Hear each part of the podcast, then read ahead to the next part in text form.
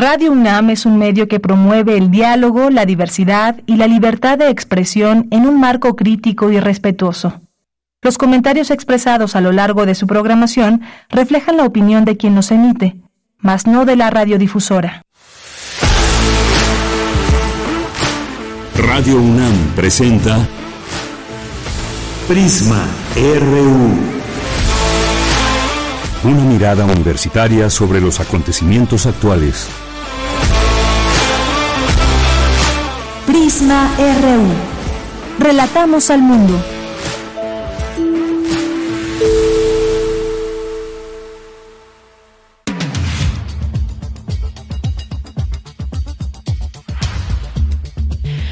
Una de la tarde con cuatro minutos. Muchas gracias por acompañarnos. Muy buenas tardes. Esto es Prisma RU y hoy tenemos mucha información, como todos los días. Y pues estamos, por supuesto, siguiendo muy de cerca todo lo que está pasando allá en Guerrero, en Acapulco, en algunas zonas y más. Y cómo está esta reconstrucción, cómo se está planteando eh, en tanto en cuanto a recursos y en cuanto a trabajo que le corresponde pues a cada a cada área. Vamos a platicar de esto con el doctor José Ignacio Cortés, eh, que nos va a platicar de ese plan que ya presentó el gobierno y que, por otra parte, según estudios del Lancen, que él ya nos comentará qué elementos se toman en cuenta, retrocede Acapulco en avance social con este eh, impacto del huracán Otis y él nos va a decir qué elementos se toman en cuenta para hacer esta declaración o esta idea en torno a por qué retrocede Acapulco en esta parte social, qué se toma en cuenta y más. Así que no se pierdan este esta entrevista. Y hay otra otro tema que trajimos también para platicar el día de hoy al análisis y tiene que ver con Cuba. Y es que por trigésima primera vez la ONU pide retirar bloqueo a Cuba y hasta ahí estaríamos bien para que pues se conociera cómo puede vivir la isla sin bloqueo. Sin embargo, tanto Estados Unidos como Israel votaron en contra, Ucrania se abstuvo y bueno, pues La Habana agradece el respeto, el respaldo de México. Ya lo veremos, lo analizaremos aquí. Es importante mencionarlo porque ¿qué pasa?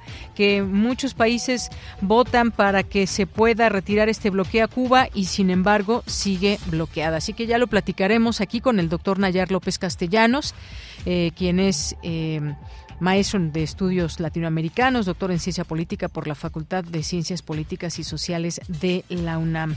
Vamos a tener eso en nuestra primera hora. En nuestra segunda hora vamos a platicar de un coloquio de turismo, cine y territorio que se llevará a cabo del 6 al 8 de noviembre. Comienza el próximo lunes en Taxco Guerrero y se transmitirá a través de las redes del Instituto de Geografía. Así que les platicaremos de qué se trata al tiempo que les invitaremos. Hoy es día de corriente alterna. Tendremos eh, una crónica titulada Performance de Ser una puta, en la que se detalla la actuación de María Galindo, activista, feminista y actriz, que intervino con su pieza en eh, el festival en el Festival de Cultura UNAM 2023. Ya les platicaremos aquí a través de la estudiante Cintia de la Peña.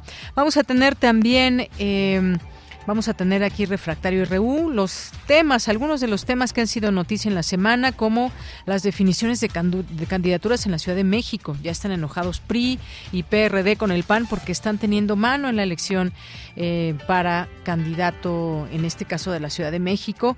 Eh, también hablaremos del recorte presupuestal al Tribunal Electoral y su posible impacto en las elecciones y este acuerdo que vimos entre el Poder Judicial y el Poder Ejecutivo respecto a los fideicomisos y que se vaya todo este dinero proveniente de ahí a la eh, pues reactivación o a toda la infraestructura que se necesita sanear allá en Acapulco.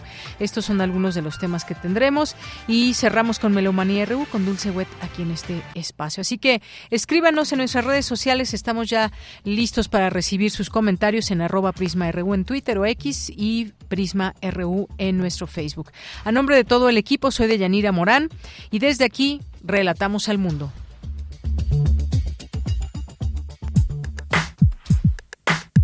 Relatamos al mundo. Relatamos al mundo.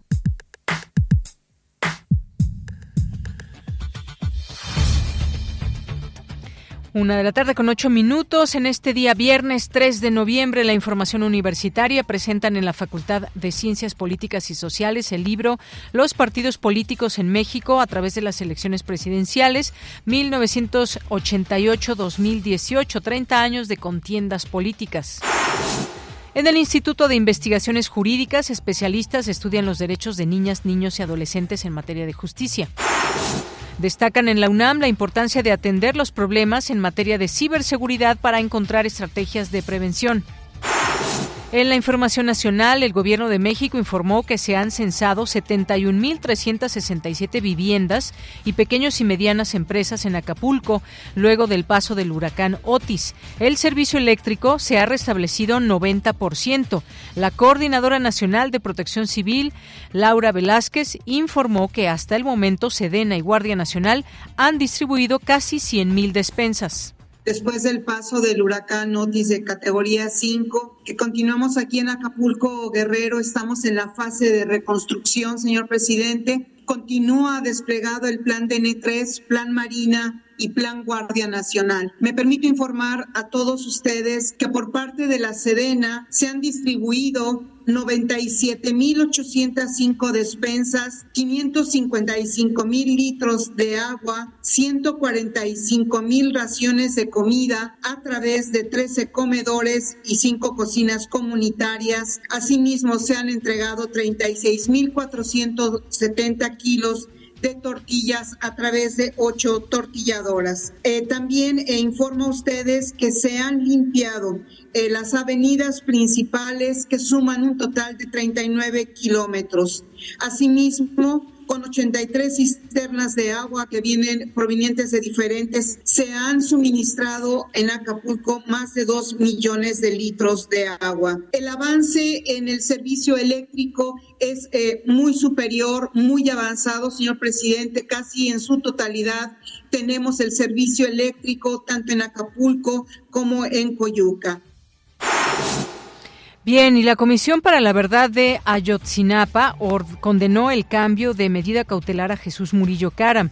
Ayer un juez le concedió eh, prisión domiciliaria. Es acusado de tortura y desaparición forzada en el caso de los 43 normalistas. Esta mañana, el presidente Andrés Manuel López Obrador aseguró que el juez actuó por consigna. Sí, fue muy raro porque se suponía que no había servicio, que estaban cerrados los juzgados, incluso el juez que resuelve no es el titular. O sea, un clásico sabadazo. Y tengo la información de que citaron audiencia con muy poca anticipación. Siempre eh, hay un plazo de 48 horas y creo que dieron un plazo de dos horas y media. Sin embargo, asistió la fiscalía, no sé cómo, de suerte y el juez, de acuerdo al informe que tengo, sí actuó este, por consigna, porque se dedicó a hablar mal de mí. Nada más estoy pidiendo formalmente la grabación. Se dedicó a decir que este, el Poder Judicial estaba por encima del Ejecutivo, que ya no era el tiempo en que los trataban con látigos y que ellos eh, tenían eh, más poder que nadie, que él podía hacer lo que quisiera y que además nosotros no estábamos cumpliendo. En más información, el presidente Andrés Manuel López Obrador confirmó que el 15 de noviembre viajará a San Francisco, California, para participar en la cumbre del Foro de Cooperación Económica Asia-Pacífico. En los temas internacionales, autoridades de Hamas en Gaza denunciaron que Israel bombardeó un convoy de ambulancias que salía del principal hospital del territorio palestino. El ataque dejó decenas de muertos y heridos. El gobierno italiano declaró el viernes estado de emergencia en la región de Marche tras eh, ser afectada por graves inundaciones que ha dejado al menos 10 fallecidos. Hoy en la UNAM, ¿qué hacer? ¿Qué escuchar? ¿Y a dónde ir?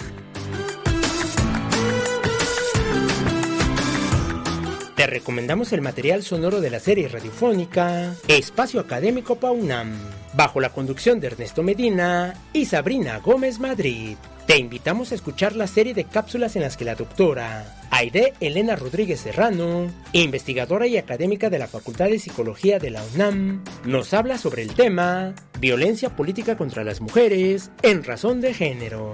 Espacio Académico PAUNAM se transmite de lunes a domingo a lo largo de la programación de nuestra emisora. Hoy no te puedes perder Foro Sonodoc, serie compilada por el Foro de Documental Sonoro en Español. El programa de hoy viernes 3 de noviembre se titula Decido morir. Ana Estrada tiene una enfermedad degenerativa y autoinmune. Personas cercanas que la ayudan y asisten dan diferentes puntos de vista sobre su lucha para obtener algo que le fue negado por muchos años. Decidir cuándo morir. Sintoniza hoy, en punto de las 17 horas, el 96.1 de frecuencia modulada. Si eres estudiante de la UNAM y te interesa el periodismo, esta convocatoria es para ti. La Unidad de Investigaciones Periodísticas, Corriente Alterna de Cultura UNAM, busca a los integrantes de su quinta generación. Aquí tendrás el acompañamiento para realizar reportajes, entrevistas y contenidos audiovisuales. Tienes hasta el primero de diciembre de 2023 para enviar tu postulación al correo electrónico uip arroba cultura.unam.mx. Consulta los detalles de la convocatoria en el sitio oficial y las redes sociales de Cultura UNAM.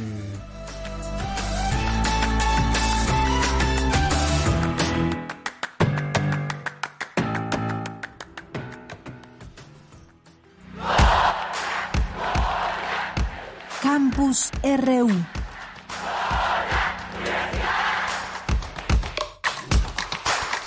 Bien, entramos en nuestro campus universitario. En este día viernes 3 de noviembre, las niñas, niños y adolescentes son sujetos de derechos, coinciden especialistas. Cindy Pérez Ramírez nos tiene la información. ¿Qué tal, Cindy? Muy buenas tardes. Deyanira, es un gusto saludarte en este viernes a ti y al auditorio. Durante la mesa redonda organizada por el Instituto de Investigaciones Jurídicas de la UNAM, Teoría del Proceso ante los Nuevos Principios Procesales del Derecho Familiar, Osvaldo Alfredo Gozaini, profesor titular de Derecho Procesal de la Universidad de Buenos Aires, señaló que con el tiempo se empezó a considerar a las niñas y niños como sujetos de derechos, a ser oídos, a ser protagonistas en la defensa de los mismos y que con su pensamiento puedan influir en las decisiones judiciales. Propiciar que al niño se lo trate desde su condición de sujeto de derechos, no de la condición de parte en el proceso, porque en el proceso se busca encontrar las personas que debatan y al que se le generen cargas, deberes y obligaciones, para atribuirles una subsunción de los hechos en las normas y darles una sentencia para ellos. Eso parece simple. Dice, bueno, ¿y cuál es la diferencia? Es que el niño no se lo llama al proceso para que venga a debatir, a luchar, sino para exponer su eh, interés, el interés que él tiene. Y ese interés es prevalente por la doctrina de la relación jurídica procesal de Kiovenda. En tanto, Norma Isabel Boisú, defensora pública oficial ante los tribunales orales del Capital Federal en el Ministerio Público de la Nación de Argentina, se refirió al caso de los menores posiblemente infractores que tienen procesos penales. El menor va a necesitar muchos más auxilios que el mayor, por cuanto su situación en el entendimiento hasta del hecho que se le puede imputar teniendo por delante un tribunal, él tiene que poder introyectar cuál es la imputación que se le está realizando y qué es lo que está pasando con él en este momento. No solo para si fue un menor que cometió algún delito o que se le está imputando un delito, no solo para poder analizar cuál fue su conducta, sino para evitar conductas antisociales en lo futuro con respecto a terceros. Yanira, este fue el reporte de la mesa redonda organizada por el Instituto de Investigaciones Jurídicas de esta Casa de Estudios, Teoría del Proceso ante los nuevos principios procesales del derecho familiar. Bien, pues muchas gracias Cindy y muy buenas tardes. Muy buenas tardes. Vamos ahora con Dulce García. Indispensable atender los temas relacionados con la ciberseguridad. Cuéntanos, Dulce, buenas tardes. Así es, Deyanira. Muy buenas tardes aquí al auditorio. Deyanira, la ciberseguridad es un tema fundamental para la vida contemporánea, pues en un mundo cada vez más digital, el estudio de la ciberseguridad permite entender y anticipar las tácticas y técnicas empleadas por los ciberdelincuentes. Así lo señaló la doctora Graciela Martínez Salce, directora del Centro de Investigaciones sobre América del Norte, durante el seminario La Cooperación Internacional en la Promoción de la Ciberseguridad organizado este por esa entidad universitaria.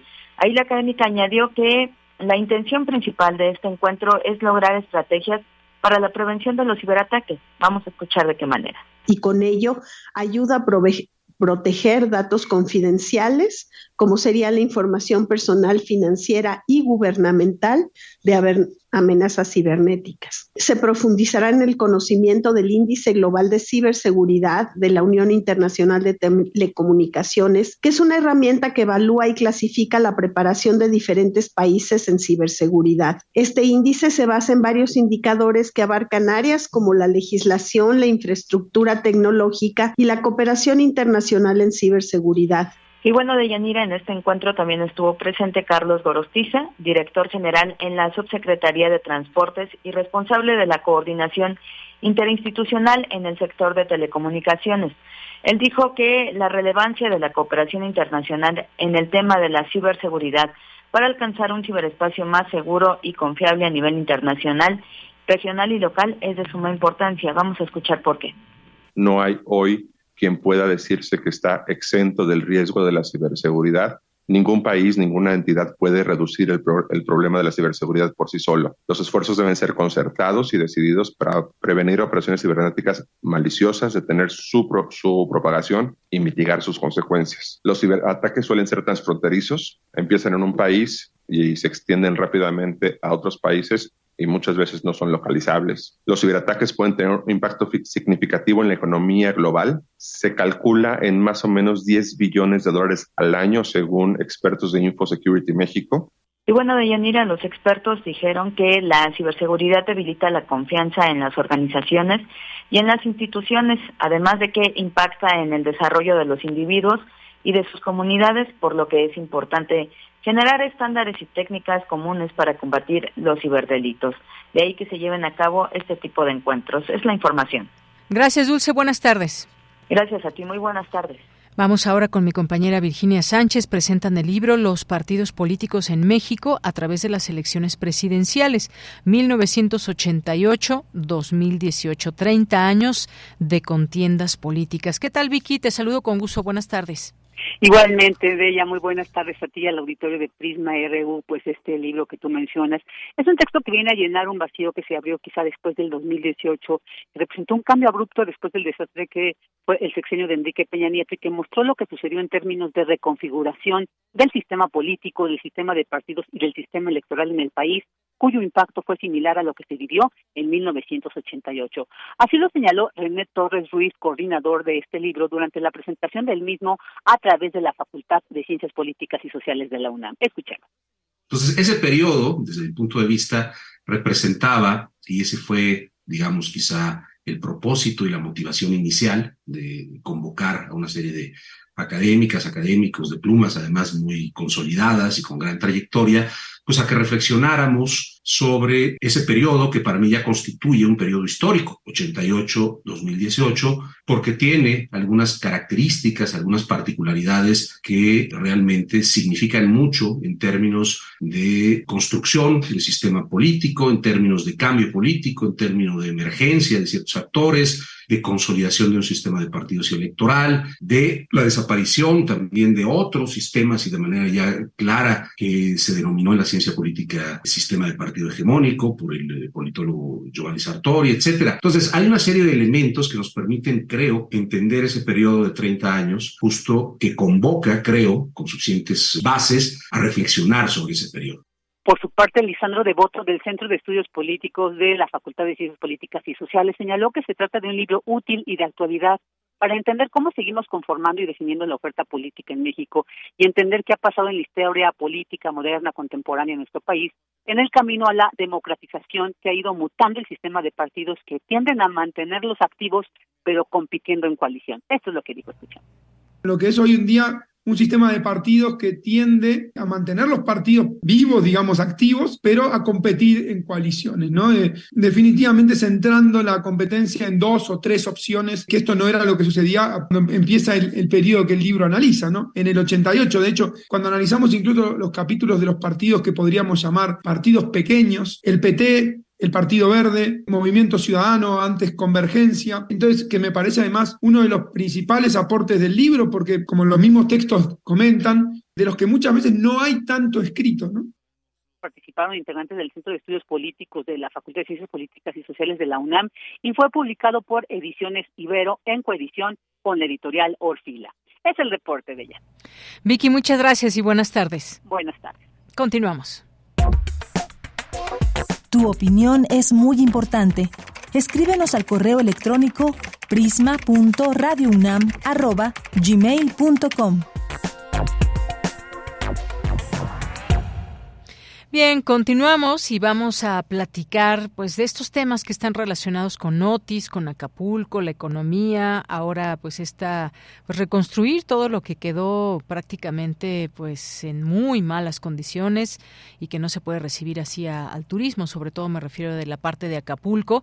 Y también este acuerdo la presidenta del Poder Judicial de la Federación, Norma Piña Hernández, coincidió con la propuesta del presidente López Obrador de destinar más de 15.300 millones de pesos de los fideicomisos de ese órgano a las personas afectadas por Otis, que ese dinero se disponga para allá. Así que, pues hablaremos de estos temas. Ya está en la línea telefónica. Le agradezco mucho. Nos toma esta llamada al doctor José Ignacio Cortés. Él es coordinador del Laboratorio de Análisis en Comercio, Economía y Negocios y profesor del Centro de Relaciones Internacionales de la UNAM. Doctor, un gusto siempre saludarle. Buenas tardes. Bien, qué gusto saludarla. Este, muchas gracias por la invitación a la hora. Bien, pues en principio, en principio, doctor, hablar de esto que este laboratorio que usted coordina, pues habla de que pues eh, Acapulco pues retrocedió prácticamente en todo este tema de la parte pues económica. Cómo decirlo eh, cómo expresarlo qué elementos se toman en cuenta dada esta gravedad luego del paso del huracán Otis sí en cuanto al desarrollo humano eh, teníamos un nivel de crecimiento en Guerrero muy eh, importante, esto eh, a raíz de 2000 hasta 2020. Eh, con la pandemia y ahora en la parte del impacto de este hidrometeoro en Acapulco, que es el municipio que estaba creando el 87% de la riqueza de Guerrero, pues ahora tiene una regresión muy importante en el sentido que en materia de eh, educación, eh, vivienda, telecomunicaciones, eh, ingreso en los hogares, estaría aumentando aún más la pobreza, tomando en consideración que Guerrero es la tercera entidad con mayor pobreza laboral, con mayor pobreza en, los ingresos, y esto estaría colocando a esta entidad en, niveles de desarrollo de 2010. Eh, Entonces, aquí eh, sin duda no solamente es eh, importante estar nuevamente reconstruyendo la parte hotelera, que de suyo es muy importante para la actividad económico-turística de la entidad, sino también velar qué estrategias impulsar para nuevamente tener este crecimiento en cuanto al desarrollo humano se refiere. Efectivamente, el desarrollo humano, algo que se había alcanzado, digamos, o tenía buenos índices, o iba bien, podríamos decir, en Guerrero, y que sin embargo, pues este informe al que eh, se alude, que es el informe de desarrollo humano municipal 2020, la medida de desarrollo en Guerrero fue de eh, punto 694, en tanto que en Acapulco de punto 754, y que por esta fuerte actividad que nos dice económica, pues justamente representa eh, eh, pues una parte económica muy importante en cuanto al turismo, toda la derrama económica que hay y más. Así que, pues importante mencionarlo porque no sabemos exactamente cuándo se va a lograr recuperar Acapulco, pero hay planes, sin embargo, doctor, en este sentido también pues se, anunció un plan por parte del gobierno muy importante para esta zona, sobre todo pues hablamos de Acapulco porque es la zona digamos más visible en torno a la parte económica. Me gustaría que nos que nos eh, hable, que nos analice de este plan general de reconstrucción y apoyo a la población afectada en Acapulco y Coyuca de Benítez por el huracán Otis. Sí, eh, de estos 20 puntos que se presentó por parte del presidente y del secretario de Hacienda, 18 puntos van dirigidos totalmente hacia la parte eh, del tejido social. Eh, y eso es muy importante resaltar, Yanira, porque eh, se está haciendo mucha presión por parte del sector empresarial de que también haya inyección de recursos públicos para la reconstrucción eh, hotelera. Aquí el presidente ha dejado de manifiesto eh, que los recursos del orden de 61.300 millones de pesos van a estar principalmente destinados, este, destinados para poder sacar a flote toda la parte económico-social eh, corresponde mucho a la parte hotelera eh, este, eh, con relación a la cobertura de seguros que previamente se contrató, pues eh, cuáles fueron las coberturas de estos este, seguros, que es lo que cubren los las aseguradoras. Y también pues estaremos viendo a finales de noviembre, mediados de, de, diciembre, ya el pago de los este, seguros y eh, también pues eh, ya la ministra presidenta de la Suprema Corte de Justicia pues aceptó el traslado de eh, los fideicomisos de 15 mil millones de, de, pesos a apoyo, ayuda de los damnificados en Acapulco. pero aquí sumando estas este, cantidades de llanera pues apenas estamos llegando a alrededor de eh, 77 mil millones de, de, pesos. Aquí es importante también eh, destacar la cobertura que el gobierno previamente contrató con el Banco Mundial. Hay que ver este, eh, qué, eh, nuevamente qué cobertura se tiene y qué es lo que cubre es, esa, esa parte que se contrató con el Banco este, Mundial para poder entonces determinar cuál es el monto total que se tiene para poder entonces eh, dar eh, inicio a esta reconstrucción, pero subrayo, no es estrictamente eh, importante la reconstrucción económica, sino lo más relevante es el de hacer el tejido social y aprovechar esta enorme oportunidad que se tiene para precisamente innovar la parte que se tiene en cuanto a Guerrero para retomar el crecimiento en cuanto al desarrollo humano se refiere. Efectivamente, el desarrollo humano tomarlo en cuenta. Justamente, pues el primer punto es apoyar con todo lo necesario a familiares de quienes perdieron la vida eh, por el huracán, e intensificar la búsqueda de los desaparecidos, eh, acompañando siempre a sus seres queridos. Se van a adelantar también, doctor, dos meses desde el lunes eh, próximo el pago de todos los programas para el bienestar, llámese pensión a adultos mayores, a personas con discapacidad, becas, apoyo a productores, pescadores jóvenes y otros. Eh, se va a incorporar a 10.000 jóvenes más al programa Jóvenes Construyendo el Futuro para realizar labores de limpieza, construcción, pintura y otras actividades. Recibirán el equivalente a un salario mínimo a partir de del día en que se publicó este acuerdo, pues ya comienza, ya esta, esta contratación ya comenzó. Aquí algo muy importante también, doctor, y usted que mencionaba a empresarios y demás, tienen que ser acciones que estén, digamos, eh, pues que estén en conjunto, que todos vayan remando para el mismo lado, que se haga este esfuerzo entre pues en las instituciones, por supuesto, de gobierno, pero también la parte empresarial. Eh, sin duda, y aquí algo muy importante a resaltar es que se está concentrando la, la, ayuda principalmente en la parte de Acapulco, no es menor. Sin embargo, hay este, pueblos eh, más allá de la, de la costera que eh, no han recibido este apoyo, esta ayuda. Y también, eh, usted bien lo menciona, se debe realizar toda una actividad general coordinada porque eh, esto no va a ir más allá de seis meses. Si en seis meses no se logra bien tener una coordinación, no se logra sacar a, flote las áreas más importantes, se va a perder esta oportunidad, se va a diluir este recurso extraordinario que se está generando y por lo tanto se corre el, riesgo de que aumente la, la, la pobreza eh, laboral la, y, se y se traspase de, de pobreza a, a pobreza extrema. Cabe destacar que Guerrero había eh, disminuido su pobreza extrema, ¿no? Entonces, es especialmente esta parte, como usted bien lo menciona, eh, que debe haber toda una actividad de, coordinación este, eh, general para precisamente tener una, una planación estratégica de largo plazo y que vea uno, pues sí, por la parte eh, del crecimiento económico de la reconstrucción, pero también eh, ver sobre la parte de ese desarrollo humano que mucho se,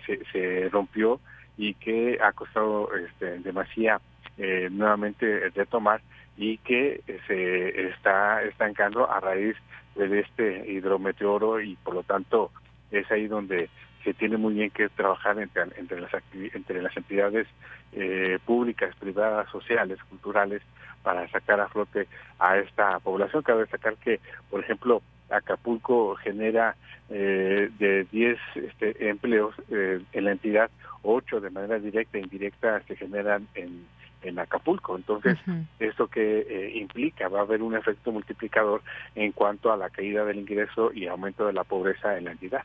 Así es. Bueno, y entre otras cosas, y me gusta, em, creo que es importante mencionar estos puntos, aumentará el doble el número de, becas para estudiantes, se establecerán seis meses de prórroga en el pago de Infonavit, Fobiste e IMSS, no se pagará el servicio de luz de noviembre de 2023 a febrero de 2024, sabemos que ya está al 90% la cobertura del servicio eléctrico, se entregará una canasta básica de 24 productos alimenticios por semana, alrededor de 250 mil familias damnificadas eh, y este apoyo implica distribuir 3 millones de canastas básicas durante tres meses. Eh, y en, todo esto, porque todos son recursos, doctor, se otorgarán también a partir de esta semana a todos los hogares 8 mil pesos para limpieza y pintura y, muchos dirán, y no, y, es insuficiente incluso todo esto que se está distribuyendo. Ahora, estos eh, 15 mil millones de pesos que se habló de, y que bueno ya hubo un acuerdo el presidente dio a conocer que pues eh, este informe general pero aquí también mencionar este acuerdo que hubo entre el poder judicial y el poder ejecutivo que el judicial acepta que el dinero de sus fideicomisos vaya damnificados por Otis. Qué importante es todo esto doctor. Aquí en primera instancia eh, este, entre los dos este, poderes lo más relevante es esta eh, voluntad política, eh, dejando a un lado la respidez que se tuvo en días anteriores, ¿no?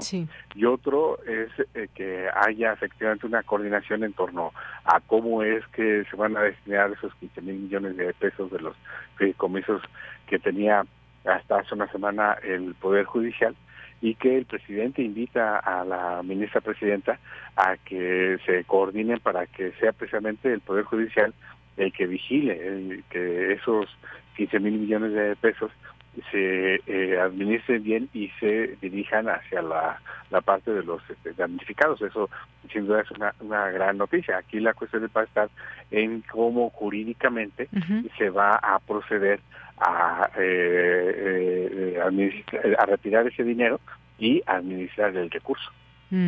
Pues sí, todo esto que se tendrá que ver, que exista esta claridad, pero bueno, pues importante que se haya dado este este acuerdo y que bueno, pues tuviera que pasar algo, una situación como esta para que pues haya este diálogo y esta posibilidad, si no era a Otis en su momento, pues a dónde podrían ir estos millones del, de los fideicomisos. Ahora pues bueno, se tiene esta esta claridad y pues algo a lo que tiene que hacer frente eh, como tal el gobierno. Se habló mucho del Fonden, que si ya no había fondos eh, para desastres naturales y bueno, pues ahí quedó claro que pues llámese como se pueda llamar este fondo, ah, existe un fondo para este tipo de eventualidades también. Así es, aquí la, la cuestión está en que debe haber reglas de operación de manera estricta para poder ejecutar.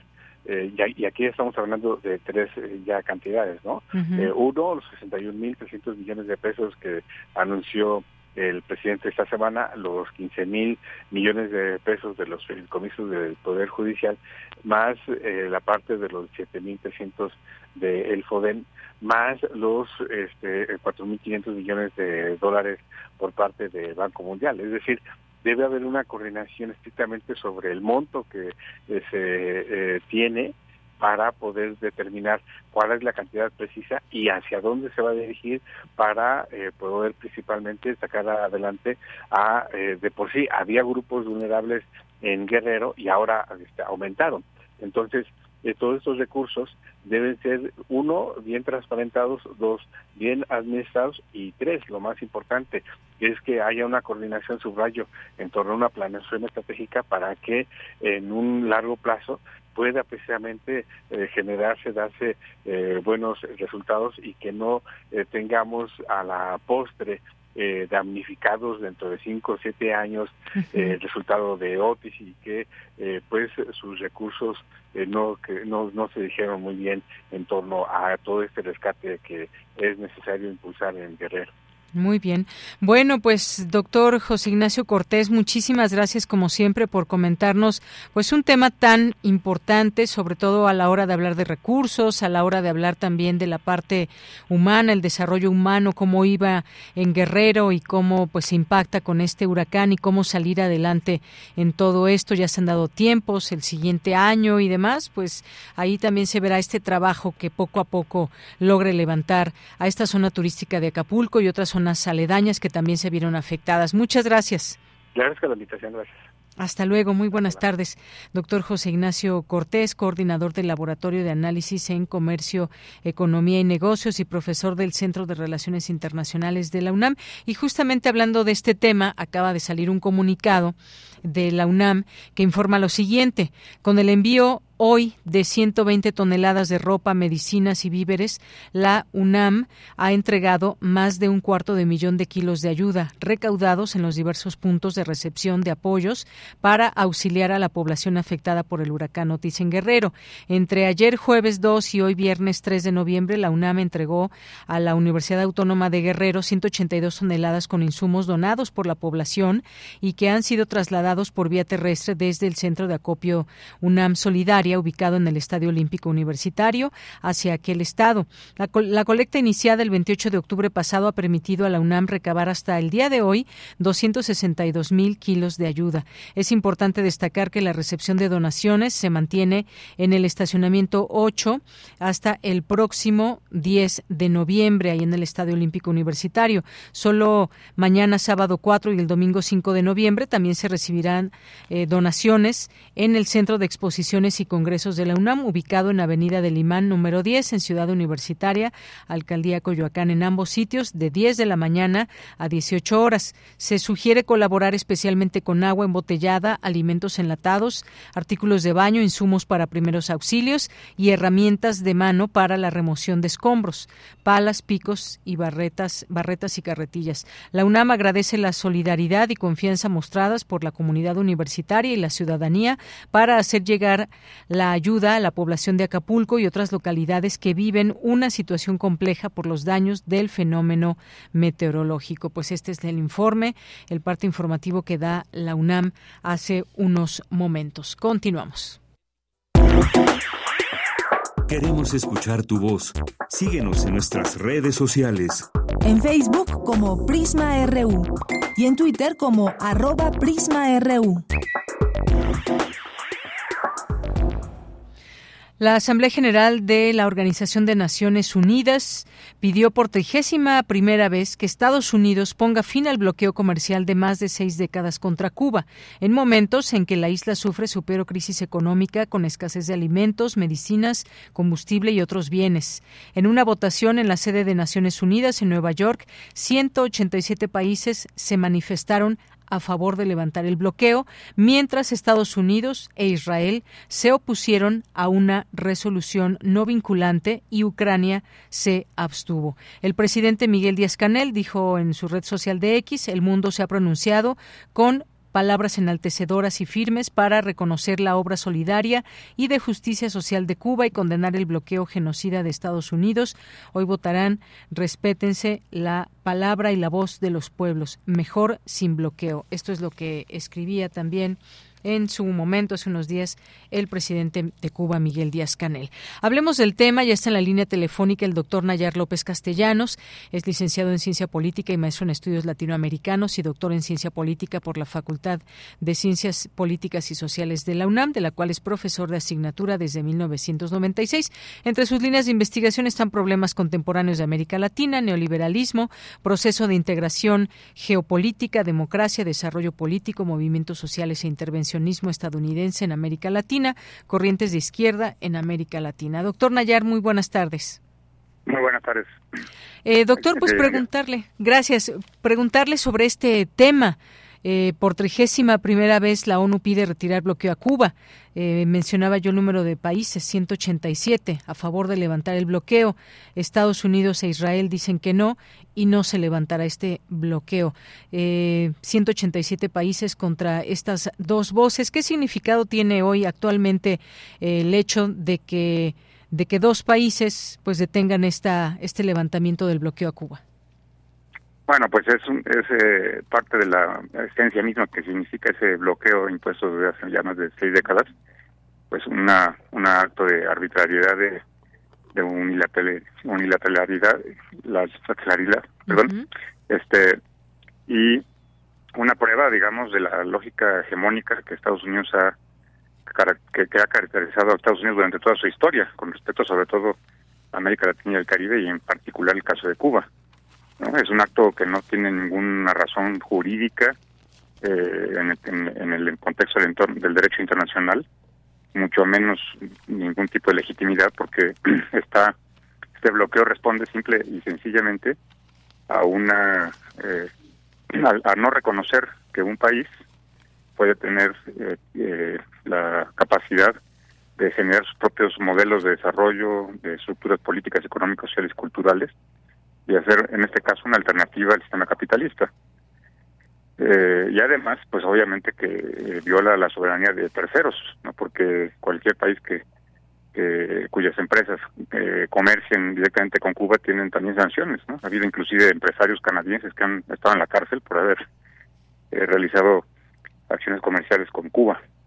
Entonces, por cualquier lado que se le pueda ver, es un es el bloqueo no tiene ningún tipo de legitimidad es un acto criminal que eh, hay un caso muy particular de una enfermedad infantil cuya medicina para el tratamiento solamente la tiene se fabrica en Estados Unidos ¿no?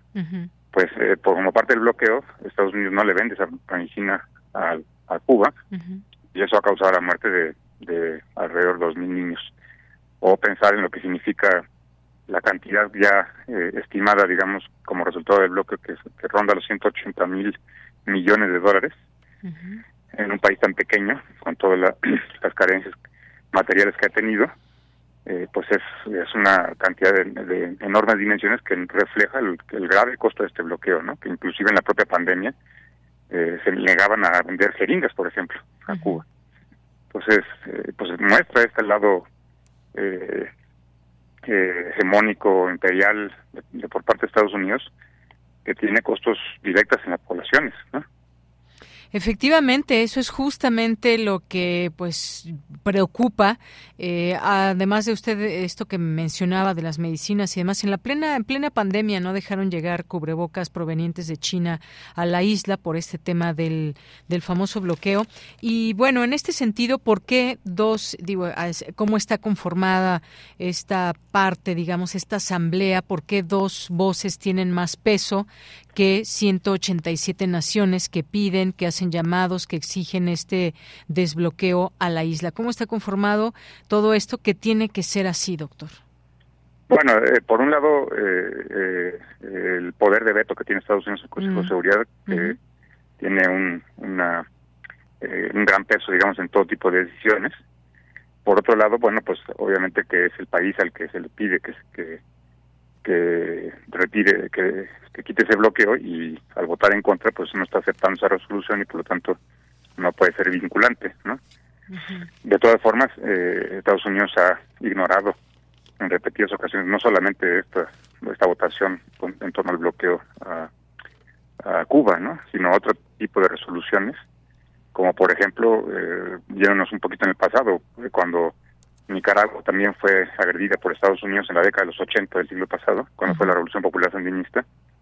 Eh, Nicaragua eh, impugnó ante el Tribunal de la Haya y demandó a Estados Unidos por la, la agresión militar que estaba sufriendo.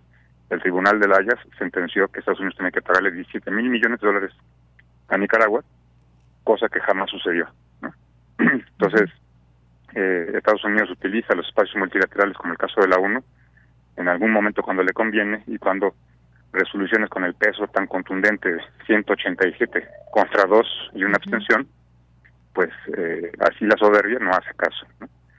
y no hay una no hay una forma digamos en que esta declaración aprobada pueda hacer eh, pueda obligar jurídicamente digamos a Estados Unidos a retirar ese ese bloqueo contra Cuba pues sí, efectivamente hubo pues ahí los distintos posicionamientos que se escucharon, entre ellos el de la embajadora mexicana Alicia Buenrostro que advirtió que no debe haber sanciones unilaterales de ningún tipo contra naciones en el mundo fuera de las que se adopten en el Consejo de Seguridad de la ONU y pues se hace este llamado al gobierno de Estados Unidos a poner fin al embargo de Cuba sin mayores dilaciones y a priorizar el diálogo, pero pues bueno, como decíamos, es la trigésima primera vez que la ONU pide retirar bloqueo a Cuba y que no pasa pues absolutamente nada en este sentido.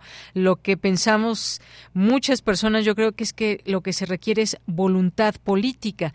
En algún momento pues como vimos eh, Barack Obama, expresidente de Estados Unidos, intentó pues eh, limar ciertas asperezas con Cuba, se estaba dando esta apertura, luego pues con Trump todo pues se vino abajo y ahora pues Joe Biden parece ser que pues tampoco da su brazo a torcer como decimos en este sentido. No, por supuesto, además que, que considerar que Joe Biden vicepresidente de Obama en, en su, en su periodo de gobierno, eh, pues fue uno de los actores que estuvo involucrado en el proceso de, de, de la reapertura de, de, relaciones a nivel de embajador entre Cuba y Estados Unidos. y, y, sorpresiva, bueno, no sorpresivamente, digamos, es parte de la dinámica que, tanto demócratas como republicanos han sostenido contra Cuba toda esta historia, en toda esta historia, pero se, se hubiera pensado, o se esperaba en cierto sentido, que por lo menos eh, no, re, no recuperara lo que retrocedió Trump en, su administración, y, y, por el contrario, no solamente no lo hizo, sino que ha mantenido y sigue incluyendo a Cuba en la lista de países promotores del terrorismo, una cosa verdaderamente irracional, ¿no? Si. Si vemos que, que Cuba lo que hace es llevar médicos a los países, no no no bombas, ¿no? Uh -huh. eh, en, en, en, el tema de la pandemia, pues Cuba fue el único país del mundo que envió médicos a 56 uh -huh. naciones alrededor del mundo para apoyar en la lucha contra la pandemia, ¿no? incluido nuestro propio país, México. y, y, sigue siendo incluido en la lista de, de países promotores del terrorismo como, uh -huh. eh, como el mismo hecho del bloqueo que responde a supuestas eh, acusaciones también de, de, que Cuba representa una amenaza para Estados Unidos, mismos términos que se utilizan con el caso de Venezuela, que también es otro país latinoamericano, que ya lleva siete años, siete, ocho años eh, bajo el, bajo un bloqueo de las mismas características que el de, el de Cuba uh -huh. y eh, pues no hay no hay una justificación ni moral ni política ni ética ni económica para para bloquear eh, el derecho de, de cualquier país del mundo de cualquier pueblo del mundo uh -huh. de comerciar con quien quiera y de y de eh, suministrar todos los bienes que, que requieren un, un, país no para para su desarrollo normal Claro. Y es que pues no es no se puede esconder esta información, es de todo sabido la situación que pues está eh, más que en otros momentos en Cuba una situación no sé si decirle crítica, doctor, una situación difícil y, uno se pregunta cómo es que Cuba resiste. Por una parte, pues sigue teniendo apoyo de otros países. México, pues está colaborando de alguna forma con Cuba. Están, pues, eh, por otra parte, estos avances médicos que no mm, siempre, no, nunca nos deja de sorprender. Cuba tuvieron sus dos vacunas eh, contra la COVID-19, mandaron médicos, como usted dice, a alrededor de 56 países. Sin embargo, embargo, pues escasean productos que requieren alimentos y demás. No, no podemos estar hablando de que Cuba muere de hambre, pero sí tiene una situación delicada. ¿Qué es lo que, eh, qué es lo que se puede hacer en, en este sentido? ¿Hasta dónde puede resistir Cuba? Pues sí, sin, duda eh, hay una, no la, no la calificaría como grave, pero sí complicada. Complicada. Eh, en la época más reciente, digamos, bueno, contemporánea, Cuba atravesó por un momento más complicado que el actual, cuando fue eh, lo que se conoce como el periodo especial, en, la, en la década de los 90, después de que se desintegra el bloque socialista y, desaparece la Unión Soviética. Cuba cayó en un 80% de su economía en aquel momento y atravesaron por lo que denominaron el periodo especial, ¿no? que era así un, o sea, eh, extremo, digamos, ¿no? Pero, eh, pues el apoyo ahí, una de las causas, una de las explicaciones más concretas es el apoyo mayoritario de, de la población cubana a su proceso político, ¿no? conocido como Revolución Cubana del sistema, porque por un lado, a pesar de las complejidades que atraviesan en este momento, eh, digamos en la atención prioritaria en la salud y en la educación, que siempre han protegido por, por sobre cualquier otra cosa, pues no hay, no falta, digamos, ¿no? Y es pública y gratuita al 100%. Entonces, eh, aún en el periodo especial de aquella época, la salud siguió funcionando, digo, con todas las carencias que se puedan entender, pero siguió eh, ofreciendo sus servicios a la población. Entonces, eh, yo digo, estuve allá hace unos, unos meses en un coloquio que organizamos por allá y eh, veo la, la situación pues sí complicada, pero no a un extremo, digamos, de, de una cuestión mucho menos que se llame humanitaria, ¿no? pero sí, pues es una tenacidad que sí impacta, digamos, ¿no? En efecto, hay relaciones económicas y comerciales muy importantes como la de China, como la de Rusia en su momento, que y la de México, que también ha tenido una relevancia en este en este en el actual gobierno. Pero eh, pues han sortean, ellos tienen una capacidad de resistencia muy, muy impresionante, digamos, ¿no? Pero no tendrían por qué estar así. Claro. O sea, no hay una justificación eh, eh, ética, digamos, para que un pueblo tenga que soportar un bloque de semejantes dimensiones que, que tiene elevados costos en todos los campos que, se puede uno imaginar. A pesar de las relaciones y a pesar de la solidaridad que también existe desde muchos países, eh, Cuba no debe estar en una situación. Y aún así, con todo y eso, ellos mantienen sus dinámicas de cooperación en la lógica sur-sur, mantienen su solidaridad este y su funcionamiento como tal, ¿no? Bien, doctor, pues sí, muchas gracias. No hay justificación y sin embargo existe y seguirá este bloqueo desafortunadamente. Pues muchas gracias, doctor, por comentarnos acerca de este tema y esta, eh, pues esta asamblea en la que se definió, pues retirar el bloqueo a Cuba y sin embargo sigue por estas cuestiones como está establecido. Dos votos, Estados Unidos e Israel votan en contra, Ucrania se abstiene. Muchas gracias. Sí, no, no, y simplemente puedo comentar un segundo, este, sobre todo en estos momentos que estamos viviendo de forma tan dramática y presenciando lo que hace el Estado israelí contra el pueblo palestino, eh, como el hecho de haber eh, bombardeado ahora una caravana de ambulancias que transportaban heridos graves, pues el tema del bloqueo contra Cuba refleja finalmente lo que significan estos dos países en una en esa lógica hegemónica colonialista y que no respeta los derechos humanos en, en lo más mínimo, ¿no? En lo más pues, mínimo. Tanto, la agresión al pueblo palestino como el bloqueo a Cuba y a Venezuela deben ser eh, levantados inmediatamente. Efectivamente. Bueno, pues doctor, muchas gracias y buenas tardes. Muy buenas tardes, Yanira, con todo gusto. Hasta Gracias. Fue el doctor Nayar López Castellanos y este tema que de verdad sí, ¿cómo es posible que siga el bloqueo por una parte? ¿Cómo es posible que se violenten tantos derechos humanos allá en la franja de Gaza, bombardear eh, ambulancias, hospitales, hasta dónde podemos ver más en todo esto. Estados Unidos e Israel, además de estar muy ocupados en las estrategias en Gaza, pues también tuvieron tiempo de decir que sigue el bloqueo en Cuba.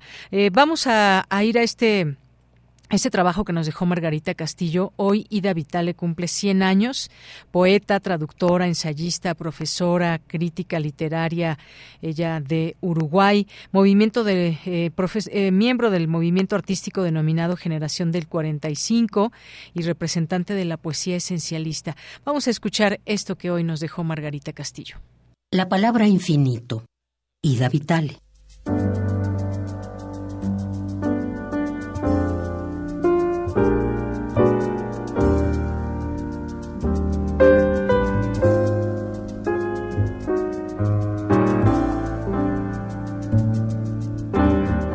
La palabra infinito es infinita. La palabra misterio es misteriosa. Ambas son infinitas, misteriosas.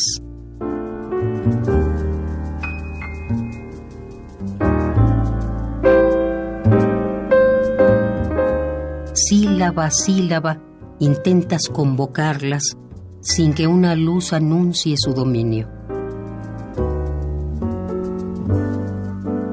sin que una sombra señale a qué distancia de ellas está la opacidad en que te mueves.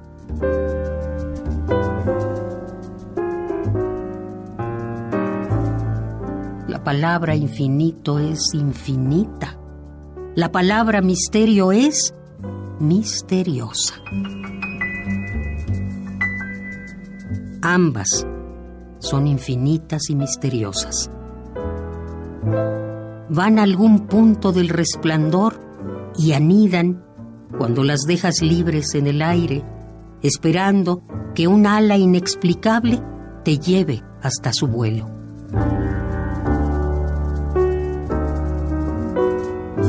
La palabra infinito la palabra misterio, ¿es más que su sabor el gusto de la vida?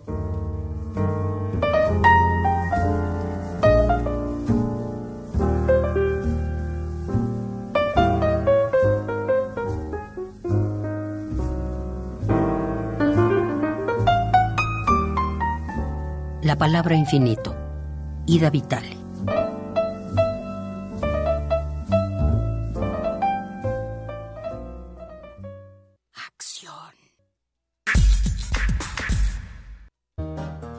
Beto, dicen los del Canal 19 que los del Partido Violeta quieren cortar medio bosque de la ciudad. No creas mentiras. Si yo vi en las noticias del 8 que es bueno que corten los árboles porque vea chaneques viviendo ahí. Además, en las redes sociales vi enojados a los del Partido Beige y ves que dicen en la tele que esos son los enemigos del pueblo. Yo creo que es bueno. Además, ni es la mitad. Ahí dijeron que son nada más tres quintos. No, hombre, ¿cómo te dejas manipular, Beto? Revisa a quién le conviene que te creas las noticias sin consultar. Consulta lo que veas y compara la información. Ay, Beto, échale coco. Otro México es posible. No es normal que nos acostumbremos a que todo cada vez esté peor. La inseguridad, falta de medicinas, de atención médica y de oportunidades para salir adelante. Por eso, en el PRD proponemos datos celulares gratuitos para jóvenes, que se les pague un sueldo a las y los abuelitos que cuidan a sus nietos, y tener el programa Medicinas y Médico en tu casa en todo el país. Todas estas propuestas son posibles. Otro México es posible. PRD.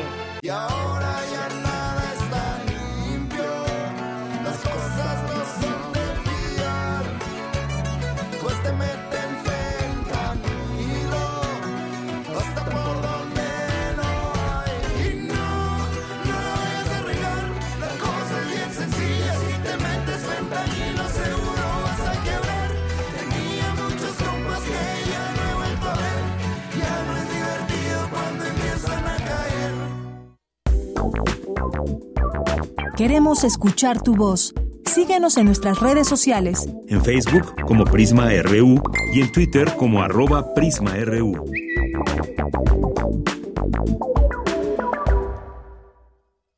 En un mundo inundado de información, ¿Qué tan confiables son nuestras fuentes? La desinformación se disfraza de verdad, confundiendo nuestras mentes y distorsionando la realidad. Las series y los programas de televisión moldean nuestras percepciones y puntos de vista. La publicidad nos seduce con promesas, pero ¿qué mensaje realmente nos están vendiendo? Investiguemos, cuestionemos y busquemos la verdad nosotros mismos. Resistamos a la desinformación y forjemos nuestro propio camino hacia la comprensión.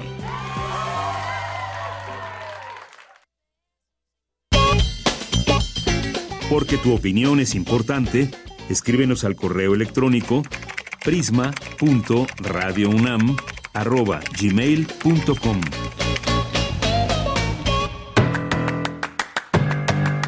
Mañana en la UNAM, ¿qué hacer? ¿Qué escuchar? ¿Y a dónde ir? La Cátedra José Emilio Pacheco de Fomento a la Lectura de la UNAM organiza el cuarto encuentro internacional Infancias y Adolescencias Libres y Diversas, Cartografías del Porvenir, hacia Nuevos Horizontes, que se llevará a cabo del 9 al 11 de noviembre en los diversos foros del Centro Cultural Universitario. Consulta la programación completa en el sitio oficial catedrapacheco.unam.mx. Mañana no te puedes perder la serie radiofónica Gabinete de Curiosidades. Frida Rebuntulet nos presenta la siguiente entrega de la miniserie Especial Espectral, dedicada a lo espectral como fuente creativa. En esta ocasión nos presenta María Morfeo, su sinestesia y la historia de la mujer del piano. María Morfeo nos habla de cómo su sinestesia le ayuda a generar su música y en general a apreciar el mundo de una forma muy peculiar. Sintoniza mañana sábado, en punto de las 17.30 horas, la frecuencia universitaria de Radio UNAM, 96.1 de FM. Para el mes de noviembre nuestra emisora ha seleccionado producciones pertenecientes al género del terror. Mañana sábado no te puedes perder El Patio Cuadrado, adaptación del cuento de Amparo Dávila y Bajo el Agua Negra, del cuento de Mariana Enríquez. El Patio Cuadrado es una historia onírica en la que se juega con el miedo, el erotismo y la memoria. Por otra parte, Bajo el agua negra aborda la historia de la procuradora Pinal, que investiga la muerte de dos adolescentes arrojados por policías a un riachuelo en Ciudad de Zagualcoyot. Sintoniza mañana sábado en punto de las 20 horas el 96.1 de FM. Para Prisma RU, Daniel Olivares Aranda.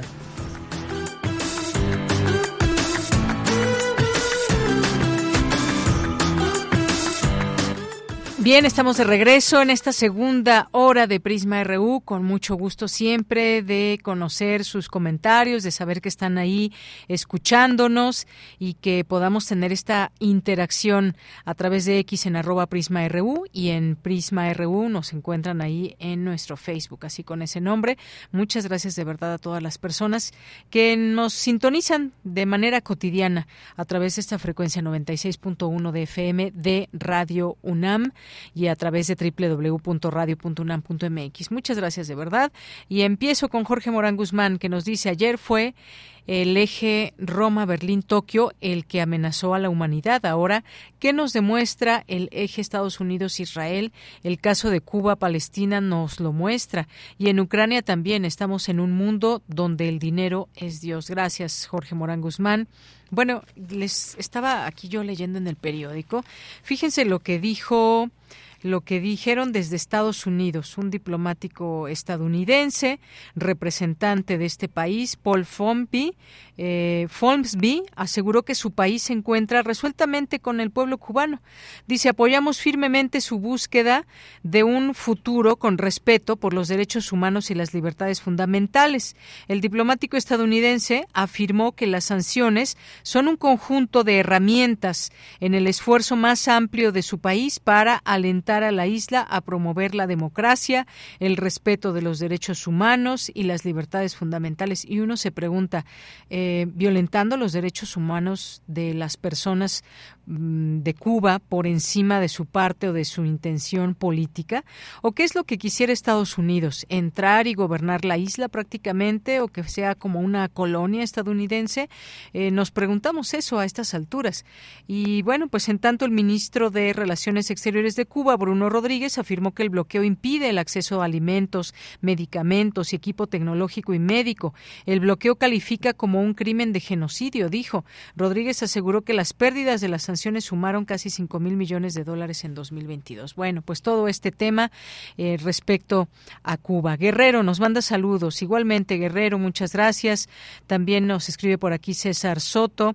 Nos dice el proceso de rehabilitación de la infraestructura hotelera y comercial en Acapulco Guerrero implicará esfuerzo financiero privado y público en el mediano y largo plazo para reactivar el servicio turístico local, prioridad las exenciones fiscales. Oigan, y también que, que sirva de ejemplo eh, Acapulco, esta zona turística a la que impactó este huracán categoría 5, para que siempre se respeten pues todas estas normas que hay eh, cuando se edifican, sobre todo hoteles tan grandes, no solamente en Guerrero, en cualquier parte de nuestro país que tenga costa y que muchas veces hay complejos turísticos enormes que pues no respetan prácticamente eh, los metros que deben de respetarse para que una construcción después cuántos metros después de que termina la ola puede construirse algo con cimientos tan grandes y que cuando existe un huracán pues no se lo lleve el huracán. Creo que ahí falta mucho mucha conciencia en todo esto también. Ya vimos incluso en el caso de Vilma con Cancún, en Cancún, también pues, lo que pasó a muchos hoteles, no a todos, pero a muchos hoteles sí. Gracias, Rosario Durán, Jorge Fra, muchas gracias también, Carmen Valencia, Javier Flores, gracias, que nos dice, es un libro bastante interesante ver cómo se ha transformado a través del tiempo los partidos políticos, gracias, y bueno, este libro que hablaba de la democracia, las elecciones desde 1998 hasta el 2018. Jorge también nos dice importante y oportuno este libro sobre los partidos políticos en México puede servir para debatir más sobre este tema. Eh, también nos dice la ciberseguridad es muy crítica. Ya empiezan los impactos de la inteligencia artificial en relación a este tema. Propongo hablar sobre ciberseguridad de e inteligencia artificial y también con más amplitud sobre cine y turismo. Gracias. Gracias también que nos dice, bueno, un fin de semana de descanso, paz eh, para todo el equipo. Gracias, Jorge. Lo mismo deseamos para ti. Abelina Correa, Oscar Sánchez también nos dice, ojalá puedan volver a preguntar a Laura Sánchez sobre el restablecimiento del servicio eléctrico.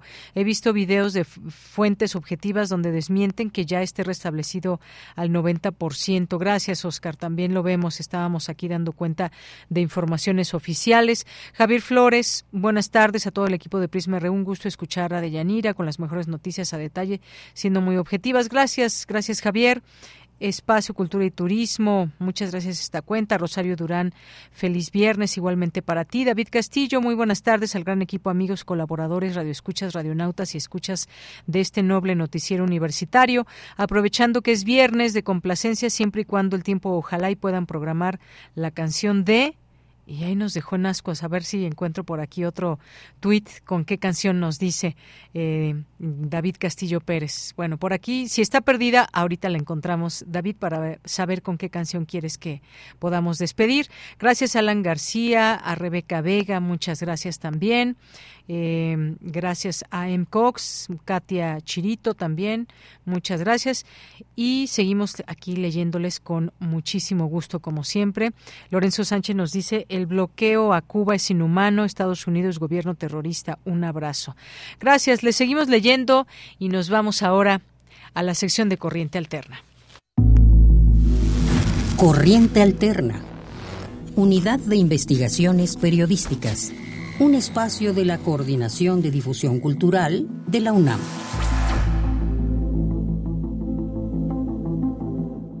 Bien, pues ya estamos aquí en esta eh, sección de la, em, de la UIP, de Corriente Alterna, esa unidad de investigaciones periodísticas. Hoy nos acompaña Cintia de la Peña.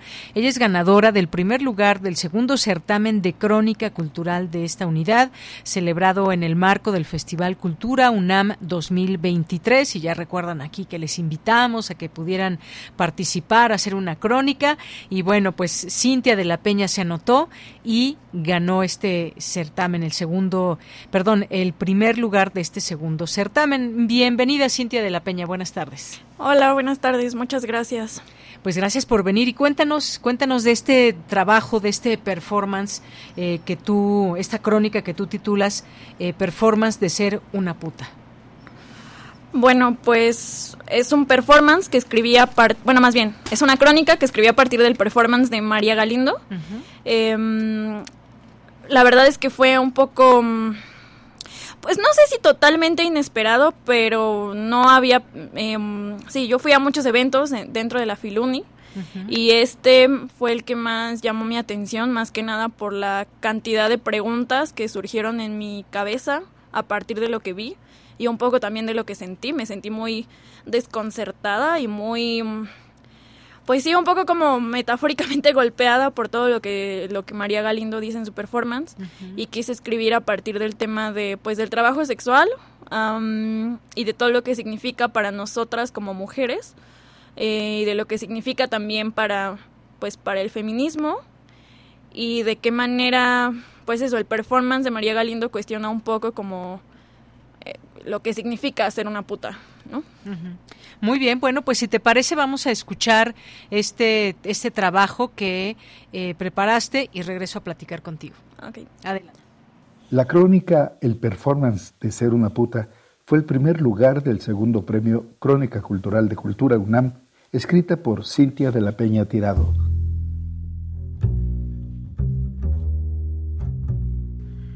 Todas tenemos cara de puta. Lo dice con naturalidad, como quien ha repetido la frase por años, al grado de hacerla suya. Apenas son las 4 de la tarde del viernes cuando esta afirmación merodea por mi cabeza. No tengo un espejo, pero pienso instantáneamente en mi cara y en los rasgos que, según dicha afirmación, la convierten en una cara de puta. ¿Quién se compra este regalito? Pregona, mientras camina de un lado a otro con un puesto improvisado de consignas feministas. ¿Quién es María Galindo? ¿Y por qué me dice que tengo cara de puta? Corriente alterna.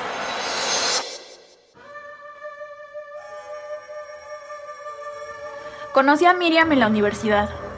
Tiene 24 años. Sabe hablar inglés y está a la mitad de una carrera universitaria que quién sabe si podría darle los mismos ingresos que genera ahora. Ella no trabaja en esto porque quiera hacerlo. Para salir de su casa necesita recursos económicos que, de otra manera, serían muy difíciles de conseguir.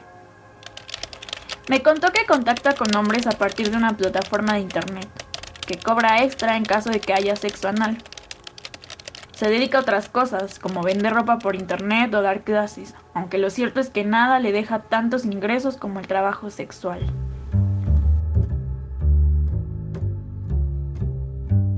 Feminazi, qué palabra más de moda. ¿Quién es pues feminazi? ¿De quién hablamos cuando hablamos de feminazis? ¿Quién se compra? ¿Quién sostiene la palabra feminazi? Queremos hablar de feminazis. Feminazi es el que mata a una mujer. ¿Quién se compra este regalito? Es gratis, no se asusten. Feminazi es el que mata a una mujer.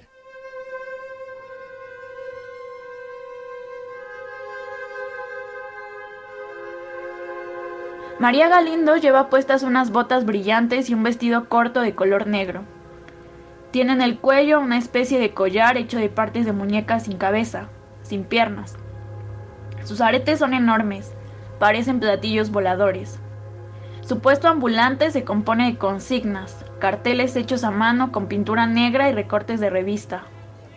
Feminismo ambulante, dice la caja que lleva sobre las manos. Parece como si, de pronto, las mujeres en los mercados y las vendedoras ambulantes del metro, las mujeres de todos los días, de lo cotidiano, tomaran la palabra para decir lo que piensan y nos enseñaran a entender conceptos como neoliberalismo, patriarcado o teoría crítica. Miriam me dice que no tiene muchas opciones. No me atrevería a preguntarle si se considera a sí misma una puta o una trabajadora sexual o una prostituta. Creo que la pregunta misma es dolorosa e innecesaria, morbosa. La crónica escrita por Cintia de la Peña Tirado y el performance de María Galindo los encuentras ya en corrientealterna.unam.mx. Corriente Alterna.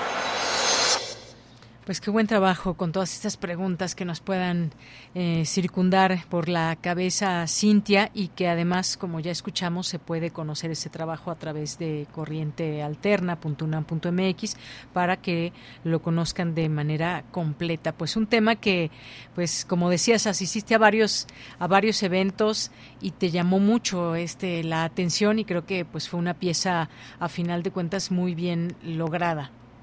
Mm, Muchas gracias. Pues eso, creo que más que nada fue esa inquietud de las preguntas. Creo que ni siquiera puedo decir con certeza que fuera un evento que me agradara, en el sentido como cuando uno va a, a un evento cultural, como que siento que siempre tenemos la esperanza o la sensación de que va a ser alentador, ¿no? Y este evento no lo fue, o no en particular, ¿no? Más bien generó, pues eso, dudas y más am, preguntas que certezas, ¿no? Y creo que también eso es importante, eh, hablar de las cosas que incomodan también y de las cosas que, que cuestionan y que ponen en entredicho como lo que lo que pensamos acerca de un tema, porque para mí fue eso, ¿no? Yo no había pensado.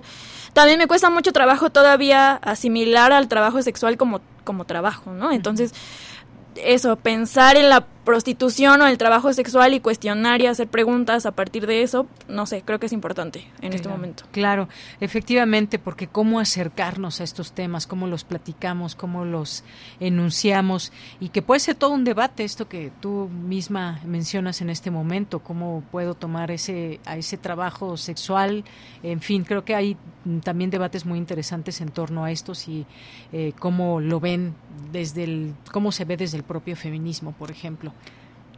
Sí, Muy pues, muchas gracias. Pues gracias a ti, gracias a ti, Cintia de la Peña, por traernos este trabajo, platicarnos aquí a través de Prisma RU de Radio UNAM e insisto, conocer ese trabajo en su totalidad a través de esta plataforma de corrientealterna.unam.mx. Muchísimas gracias. Gracias a ti. Hasta luego fue eh, Cintia de la Peña, estudiante y ganadora del primer lugar del segundo certamen de crónica cultural de la UIP, la Unidad de Investigaciones Periodísticas, celebrado en el marco de, fe- del Festival Cultura UNAM 2023. Queremos escuchar tu voz. Síguenos en nuestras redes sociales. En Facebook como Prisma RU y en Twitter como arroba PrismaRU.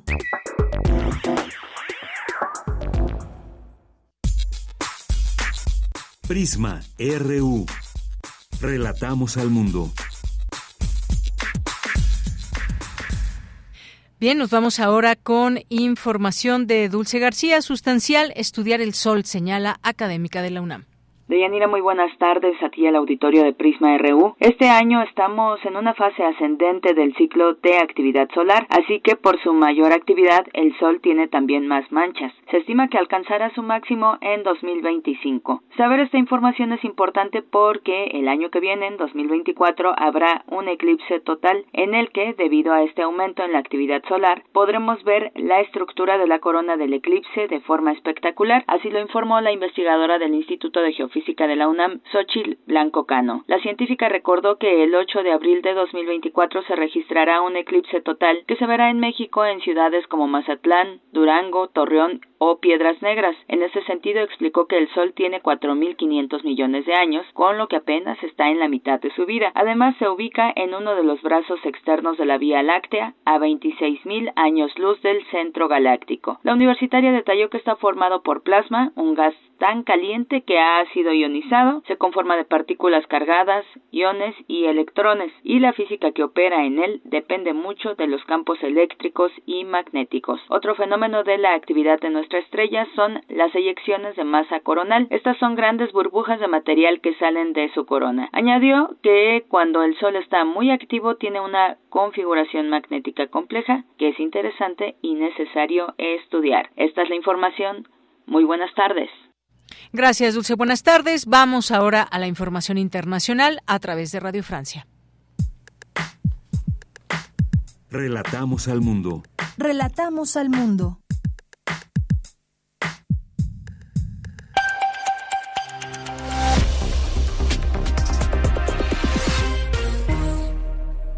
Tiempo para la información en Radio Francia Internacional. Nos acompaña Víctor Matí en el control técnico. Vamos con este flash informativo.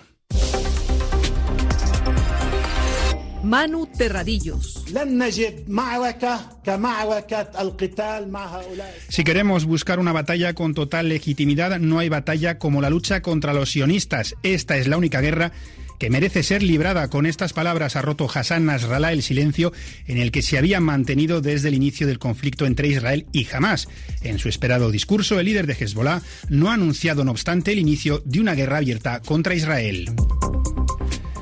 El mensaje de Hassan Nasrallah ha llegado en plena visita de Anthony Blinken a Tel Aviv. El secretario de Estado de Estados Unidos se ha reunido con el primer ministro Benjamin Netanyahu para pedirle una mayor protección de los civiles en la operación militar que están llevando a cabo en Gaza. Blinken ha destacado la necesidad de pausas humanitarias y ha asegurado que Washington reconoce el derecho a defenderse de Israel, pero sigue creyendo en la solución de dos estados. Dentro de esa operación militar, el ejército israelí ha confirmado haber cercado por completo la ciudad de Gaza. Al mismo tiempo, siguen los bombardeos. El Ministerio de Salud de Hamas confirmó que al menos 27 personas murieron cerca de una escuela de la ONU en el campo de refugiados de Jabalilla, bombardeado por tercera vez. En total, unas 9.000 personas han fallecido en Gaza y más de 1.400 en Israel desde el inicio del conflicto. En Estados Unidos se condena contra el que fuera el magnate de las criptomonedas y fundador del portal FTX, Sam Bankman-Fried.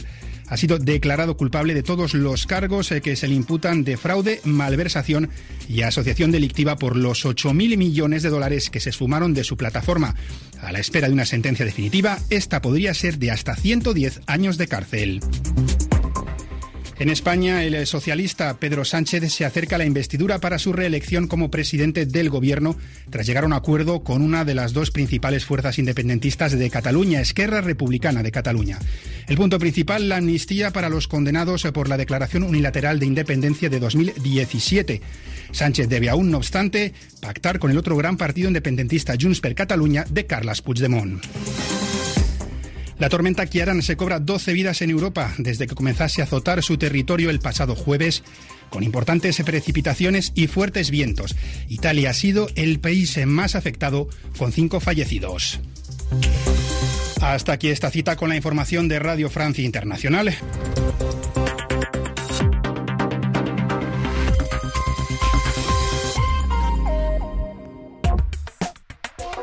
Tu opinión es muy importante escríbenos al correo electrónico prisma.radiounam@gmail.com.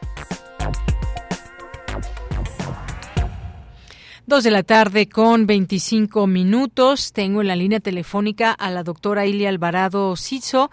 Ella es investigadora del Departamento de Geografía Económica del Instituto de Geografía y es organizadora del cuarto coloquio Turismo, Cine y Territorio que se llevará a cabo a partir del próximo lunes 6, del 6 al 8 de noviembre en Taxco Guerrero y se transmitirá a través de las redes del Instituto de Geografía. Doctora, bienvenida. Muy buenas tardes.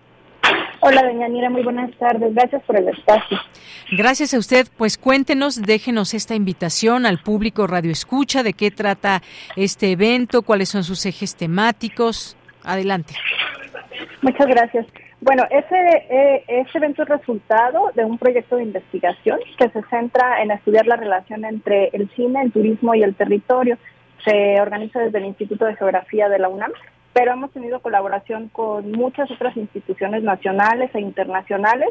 Eh, por ejemplo, un apoyo muy fuerte ha sido la Universidad de Brasilia a través del Departamento de Geografía, que de hecho el doctor Everaldo da Costa es uno de los coorganizadores de este evento y eh, participa también la maestra Mayra Uribe de la Facultad de Artes y Diseño de la de Tasco, precisamente por eso se realiza el evento en Tasco este año y además dentro del comité organizador pues están participando colegas de, por ejemplo, de la Universidad Carlos III de Madrid, de la Universidad de Milán, eh, de la Universidad de Uppsala en Suecia, la Universidad Federal de Río Grande del Norte en Brasil. Entonces, eh, nos, nos enorgullece mucho este evento porque es uno de los primeros, en, al menos en México, que eh, congrega especialistas en investigación sobre turismo y cine y turismo, cine y territorio, ¿no? Como estos tres ejes de la investigación. Empezamos a realizar este evento en el año de 2019 y fue pues mucho más pequeño de lo que es ahora. Participamos pues algunos y algunas de las colegas que estábamos involucrados en la investigación sobre cine y turismo, que en ese momento quizás se presentaron 20 ponencias y ahora en esta, que es la cuarta edición, estamos ya con eh, un número mucho más alto, que son 33 ponencias. Están participando además 24 universidades nacionales y extranjeras y en total se suman 44 autorías de trabajo. Eh, los ejes de investigación son eh, básicamente eh, algunas perspectivas teóricas sobre el turismo y cine que se abordan desde la geografía y otras ciencias humanas y sociales. También hay mesas sobre turismo, género y territorio dentro del cine. Otro eje sería cómo las representaciones del territorio se, se proyectan en estas producciones cinematográficas y eh, los impactos de las representaciones fílmicas sobre el territorio. Eh, entonces, bueno, pues es un evento que mm, pionero en este en este tema, por lo cual los invitamos a quienes tengan interés en, esto, en seguirnos ya sea presencialmente en Tasco o a través de la de los canales del Instituto de Geografía y de la Facultad de, eh, Arte y Diseño de la sede de Tasco. Muy bien, pues y qué bueno que nos, eh, nos da esta invitación.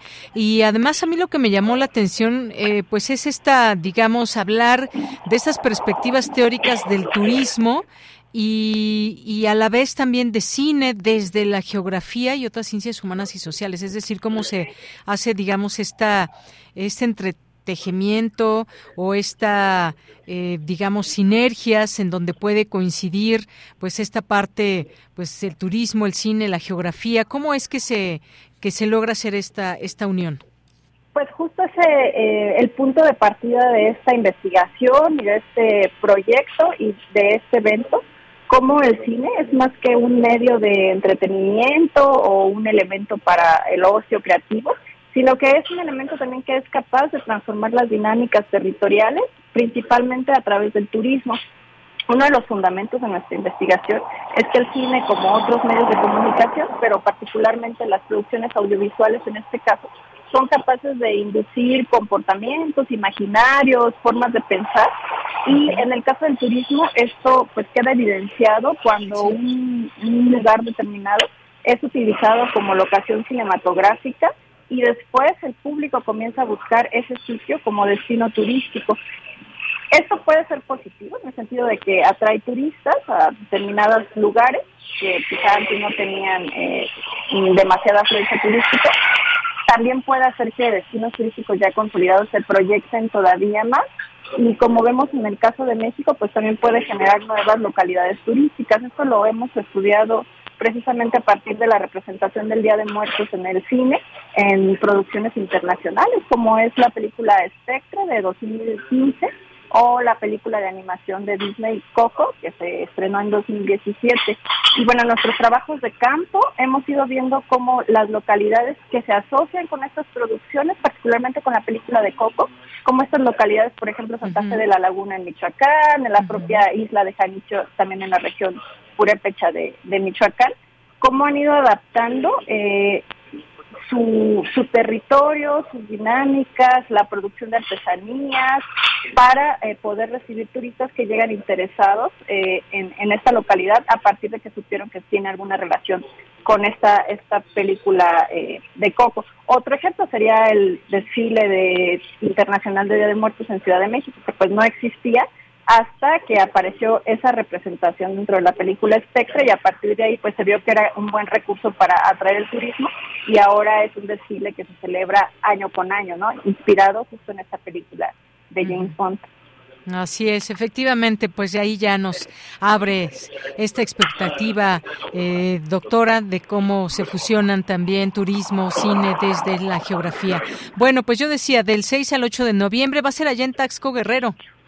Presencialmente va a ser en Tasco Guerrero, pero tiene un formato híbrido, es decir, algunos presentadores estarán eh, en Tasco, otros se van a conectar en línea, pero todo el evento se va a transmitir a través de las redes del instituto. Y es interesante que tenemos eh, como abordajes muy clásicos, desde películas de la época de oro del cine mexicano, se analiza cómo estas películas representan el territorio, los estereotipos de México, pero también tenemos elementos ya muy contemporáneos como puede ser la propia película de Cojo y cómo ha incidido en, en los imaginarios turísticos sobre México y algunas localidades. Y también hay algunos trabajos que realizan esta cuestión de la, la llamada ola coreana, como las producciones fílmicas o, o audiovisuales, las series coreanas, están incidiendo en transformar algunas localidades en destinos turísticos. Y bueno, los abordajes son eh, variados. Se puede consultar el programa del evento en la página del Instituto de Geografía. Eh, y eh, participan y se abordan casos de países como Brasil, España, Perú, Inglaterra, Estados Unidos, Holanda, Japón, Colombia y obviamente eh, varios casos de México. Muy bien. Bueno, pues dejamos esta invitación, como ya decías, doctora, a- en Taxco Guerrero de manera presencial, pero pueden seguir esa transmisión a través de el Instituto de Geografía de la UNAM. ¿A partir de qué hora? El lunes comenzamos a las 11 de la mañana con la inauguración, las mesas inician a las 11.30, pero los siguientes días, el martes, por ejemplo, iniciamos a las 10, eh, terminamos a las 2 de la tarde, y el miércoles iniciamos a las nueve y media y terminamos también a las eh, 2 de la tarde, más o menos. También habrá una presentación del libro. Dentro del evento también se, va a proyectar una película que, se, que fue filmada en Tasco, que se llama Mar sin Miedo, del director Juan Frausto, y estará presente el director también en esta proyección. Muy bien. Bueno, pues agradezco mucho esta invitación que dejamos a nuestro público Radio Escucha. Gracias, doctora Ilia Alvarado. Muchas gracias, Deyanira. Hasta luego. Hasta luego, muy buenas tardes a eh, la doctora Ilia, que es investigadora del Departamento de Geografía Económica del Instituto de Geografía y es organizadora de este coloquio. Oigan, y rápidamente, antes de irme a refractario, eh, pues una invitación que también tenemos de la Sociedad Mexicana de Arquitectos Especializados en Salud y la Asociación Mexicana de Ingenieros Especialistas en Salud, que llevarán a cabo el Congreso Internacional Transversalidad en la Infraestructura para la Salud 2023. Y justamente luego ahora de pues todo esto que vimos con Otis, pues es un congreso que es de suma relevancia porque pues el impacto que representa como bloque de especialidades ante una de las necesidades básicas del ser humano que es la salud y el bienestar, cómo enfrentar eh, pues desde la arquitectura también situaciones como como las que se pueden enfrentar cuando hay un fenómeno que puede impactar a un lugar donde se esté tratando la salud, a un hospital y demás. Y bueno, pues ahí pueden entrar eh, a este programa a través de la Sociedad Mexicana de Arquitectos Especializados. Hay muchos temas, eh, muchos temas que tienen que ver con todo eso, conferencias eh, relacionadas, por ejemplo, a mejorar la infraestructura de atención a las adicciones, a la cobertura universal, en fin, se habla de todos estos temas y ahí, pues a través de esta página pueden conocer el programa que tengo aquí y que estoy viendo, un programa amplio, muy interesante, empieza a partir del próximo a partir del próximo lunes se llevará a cabo los días 6, 7 y 8 de noviembre. Ahí habrá salas con plenarias, conferencias magistrales, se llevará a cabo la exposición Infraestructura para la Salud en México y Latinoamérica. Así que, pues bueno, dejamos también esta invitación para todas y todos ustedes. Eh, y bueno, pues ahí en el OSPI Expo, Aliados Tecnológicos, y bueno, pues ahí eh, sobre todo que entren a la Sociedad Mexicana de Arquitectos Especializados en Salud para conocer todos estos detalles. Continuamos. Colaboradores RU. Análisis. Con Javier Contreras. Bueno, ¿y qué ha pasado en los temas, eh, en los temas nacionales y sobre todo de política? El PRD acusa al PAN de irse por la libre y esto tiene que ver con las candidaturas, cómo se van a elegir, sobre todo aquí en la Ciudad de México. Eh, dice Jesús Zambrano, quien dirige el PRD, es falso que se anuncia atribuyéndole declaraciones al presidente del PAN, Marco Cortés, que se haya decidido no solamente el género de cada una de las entidades que tendrán elecciones para el Poder Ejecutivo local el próximo año, sino también en otros estados. Bueno, pues el caso es que PRI PAN no están muy de acuerdo porque el PAN se está yendo por la libre. ¿Tiene o no mano el PAN? ¿O siempre tienen que decidir todo entre los tres? Bueno, pues uno diría, ¿por qué se andan aliando a partidos que nada tienen que ver con sus ideales por los cuales nacieron? Bueno, pues parte de lo que podemos ver eventualmente en todo esto. Y doy la bienvenida a este espacio al maestro Javier Contreras, maestro en Derecho y profesor de la Facultad de Derecho y de la FESA Catlán, porque nos va a hablar de estos temas justamente empezando con este. ¿Cómo estás, Javier? Buenas tardes. Hola, ¿qué tal, Yaneda? Muy buena tarde para ti y para todo nuestro amable auditorio en Prisma RU. Como bien mencionas, eh, Habíamos platicado hace ya bastante tiempo atrás, años incluso, de estas alianzas antinaturales o poco eh, viables en tanto la unificación en un solo frente electoral, pensando en el PAN, PRI y el PRD, pero hablemos directamente sobre la materia, las definiciones de las candidaturas en Ciudad de México, no solamente de Morena, sino también de la oposición, que aunque no parezca, sí existe en este país y sobre todo en la Ciudad de México. Pensemos que una de las grandes problemáticas que ha ocurrido en el blanquiazul es la determinación, o al menos conforme lo anunció en su momento su presidente nacional, Marco Cortés, de una candidatura perteneciente al género masculino para encabezar los esfuerzos del PAN y en consecuencia del eh, Frente Amplio por México para eh, enfrentar a Morena en las elecciones de 2024.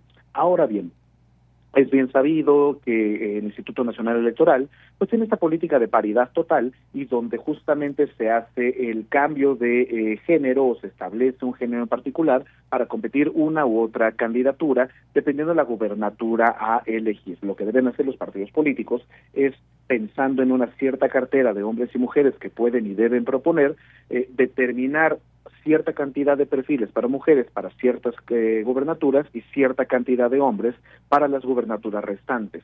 En este caso, parte de la eh, discusión eh, se enmarca hacia por qué no una candidata mujer para la oposición en el caso de la Ciudad de México para este proceso electoral local 2023-2024. Pues bueno, en el caso de Acción Nacional, parece que se perfila ya de forma definitiva taboada, pero no pareciera eh, ser esto algo completamente acordado con los otros dos partidos políticos que forman parte de esta alianza, hablando del PRI y hablando del PRD.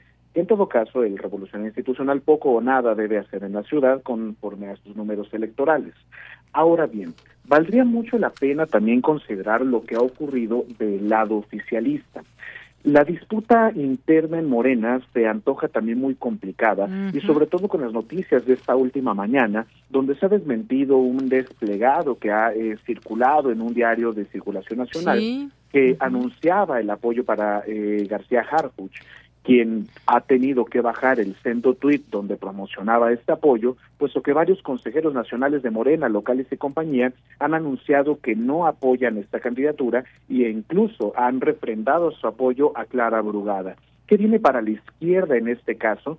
Pues bueno, me parece que es una complicación mm, alta pensar en un nuevo perfil de corte policial e incluso militarizado, como es el caso de García Harfuch, cuando hacemos la comparativa en este caso con el perfil que tuvo Miguel Ángel Mancera. Recordemos, la izquierda gobernando la Ciudad de México, ya sea PRD, ya sea Morena, tendría en este caso un segundo perfil de corte policial si el candidato definitivo fuera García Harfuch. Ahora bien, y como último punto sobre este tema, creo que es importante resaltar el trabajo de Clara Brugada en términos territoriales y electorales ha aportado muchos votos a la causa morenista en la Ciudad de México, por lo que debiera ser considerado, así como por la parte de García Harfuch, que se tiene la problemática de una mm, falta de eh, ¿cómo decirlo?, de identificación entre el electorado o las bases de Morena con la propia candidatura. No obstante, esto significaría también violentar o cuando menos mostrar debilidad en la mano alta de la ex jefa de gobierno Claudia Sheinbaum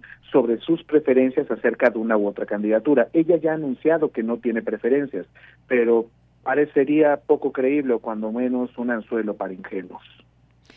Bien, pues sí, efectivamente, no solamente en el PAN, en Morena también se están moviendo muchas cosas. Y sí, vi el desplegado, efectivamente. Yo dije, bueno, pues ya parece muy amarrado Harfuch, pero pues bueno, ahora se cuestiona cómo es que se falsificaron firmas o, o bueno, ¿qué, ¿qué pasó con todo esto? Al menos 10 personas de los supuestos firmantes de este comunicado en favor de Harfuch le indicaron a la exalcaldesa que no les pidieron siquiera su apoyo, participación, no les consultaron o se les preguntó a los consejeros. Pues vaya problema en que se han metido, porque ahí está este desplegado que pues diría mucho en todo caso de que pues a lo mejor no todos, pero muchos otros sí hayan firmado. Ya veremos esto, pero sobre todo se sigue cuestionando este perfil de, de Harfuch. Y está otro tema, Javier, que tiene que ver con eh, pues el recorte presupuestal al Tribunal Electoral y su posible, posible impacto en las elecciones. ¿Qué, qué ves tú en esta, en esta parte? Es correcto, querida Deyanira, siguiendo en esta misma línea electoral, pero ahora hablando de las instituciones que eh, norman y rigen nuestras elecciones, pues se ha anunciado un recorte de más de 760 millones de pesos para el Tribunal Electoral del Poder Judicial de la Federación y pensando en el recorte completo que se avecina para el INE y el Poder Judicial en su conjunto, suma más de 13 mil millones de pesos. Esto hay que decirlo de forma clara y sin querer alarmar en todo caso. No pone en riesgo las elecciones, creo que esto sería también excesivo, pero sí se trata de eh, una problemática donde se apuesta por ocupar el dinero en otras cosas no tan urgentes como podría ser la tragedia en Acapulco, en Guerrero, eh, y más bien redirigirlo a presupuestos militares, por ejemplo. Entonces, antes de que hablemos de temas de fideicomisos y compañía, es importante mencionar que nuestras instituciones para eh, la regulación de nuestras eh, elecciones democráticas también son importantes y requieren este presupuesto. No obstante, si bien se piensa que hay ciertos gastos excesivos, se podría no solamente hacer una reingeniería en tanto términos administrativos, como se ha perseguido, me parece, en el Instituto Nacional Electoral desde que tiene esta nueva presidencia, y ahora en el Tribunal Electoral del Poder Judicial de la Federación, pero específicamente en este tribunal, recordemos, depende del Poder Judicial, por lo tanto, hablar de un recorte integral, no solamente la parte de fideicomisos, al presupuesto del Poder Judicial, involucra también debilitar a este Tribunal Electoral. Lo grave de esto sería que al no tener eh, recursos suficientes, presupuesto suficiente, nuestras instituciones encargadas de la democracia podrían tener algún fallo, error o alguna problemática que podría poner no necesariamente en duda los resultados de la elección, pero sí generar problemáticas durante el día de la jornada y en todo el proceso de organización. Ojalá que esto se reconsidere, sobre todo por el bien de nuestra democracia y, por supuesto, invitando a las autoridades electorales a que racionalicen mejor sus recursos, por no decir que abracen de alguna forma algún principio de austeridad.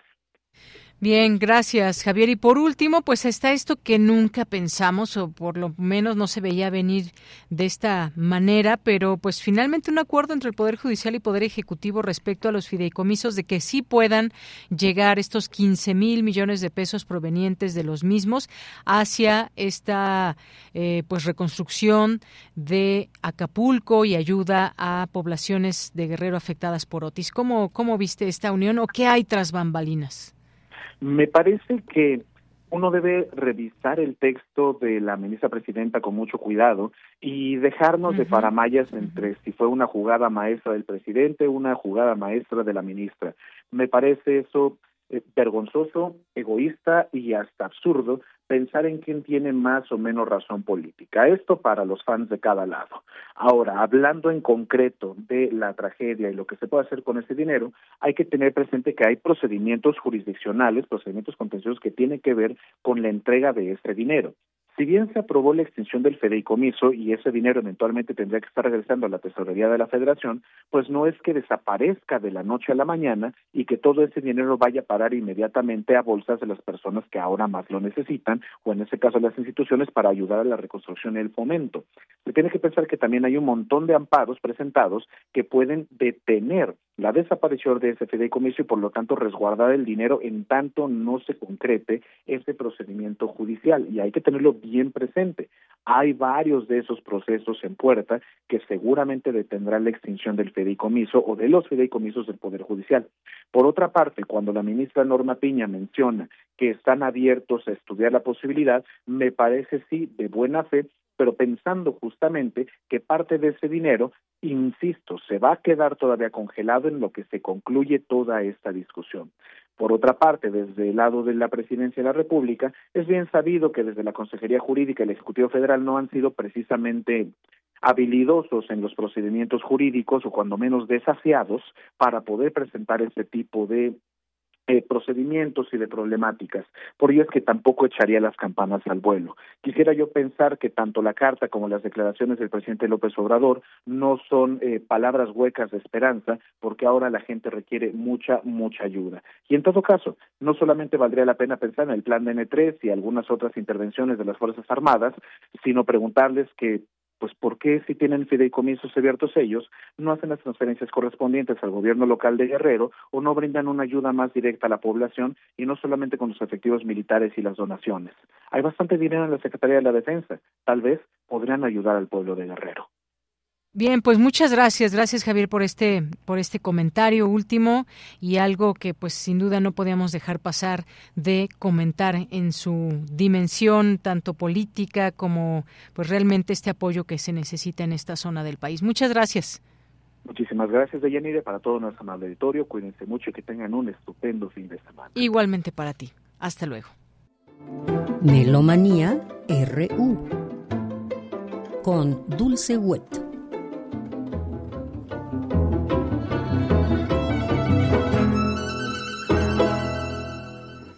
Bueno, pues Dulce Wet ahora en vivo. ¡Ay, qué emoción! ¡Qué maravilla! Muchísimas gracias. Con sillas nuevas y toda la cosa. Sí, muy cómoda. Aquí degustando o vamos a degustar la música. Tenemos dos efemérides y dos invitaciones. Vamos a empezar con Victoria de Los Ángeles, quien apenas hace dos días, el primero de noviembre, cumplió 100 años de nacimiento. Esta importante soprano española este, nació el primero de noviembre de 1923 en Barcelona, hija de una familia de músicos. Inicia sus estudios primero con su tío Ángel, que era aficionado a la guitarra. Estudia canto y piano en el Conservatorio del Liceo de Barcelona y concluye en tres años una carrera que era de seis. A los 17 debuta en el Teatro Victoria de Barcelona con La Bohème de Puccini y su carrera empieza a ser verdaderamente este, espectacular cuando gana el primer concurso internacional de canto en Ginebra en 1947 porque tenía la misma facilidad para las obras líricas y dramáticas de casi todos los compositores clásicos y románticos, así podía tocar Bach, eh, Mozart o Wagner o Rossini o Schubert, todo. Ganó muchísimos premios y condecoraciones como la banda Alfonso el Sabio, Alfonso X el Sabio, el premio Príncipe de Asturias en 1991 y el Pau Casau en 1992. Ella fallece el 15 de enero del 2005. Ahorita estamos estudiando, escuchando, perdón, una tonadilla del estilo antiguo, el tralala y el punteado. También la tenemos en el mismo disco este con el aria tan famosa de las Bajianas Brasileiras número 5 de Vila Lobos con la Orquesta Nacional de la Radiodifusión Francesa y el propio compositor Heitor Villalobos eh, dirigiendo, porque esto fue en 1957 y él fallece en 1959. Escuchemos un poquito esa bajiana antes de empezar con nuestras invitaciones.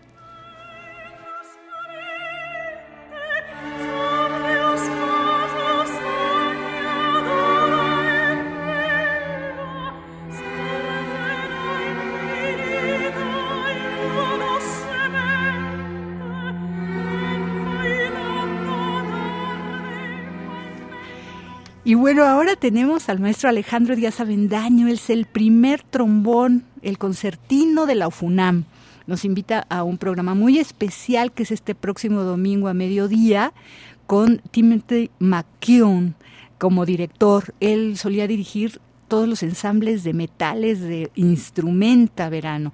Vamos a escuchar a Alejandro Díaz Avendaño.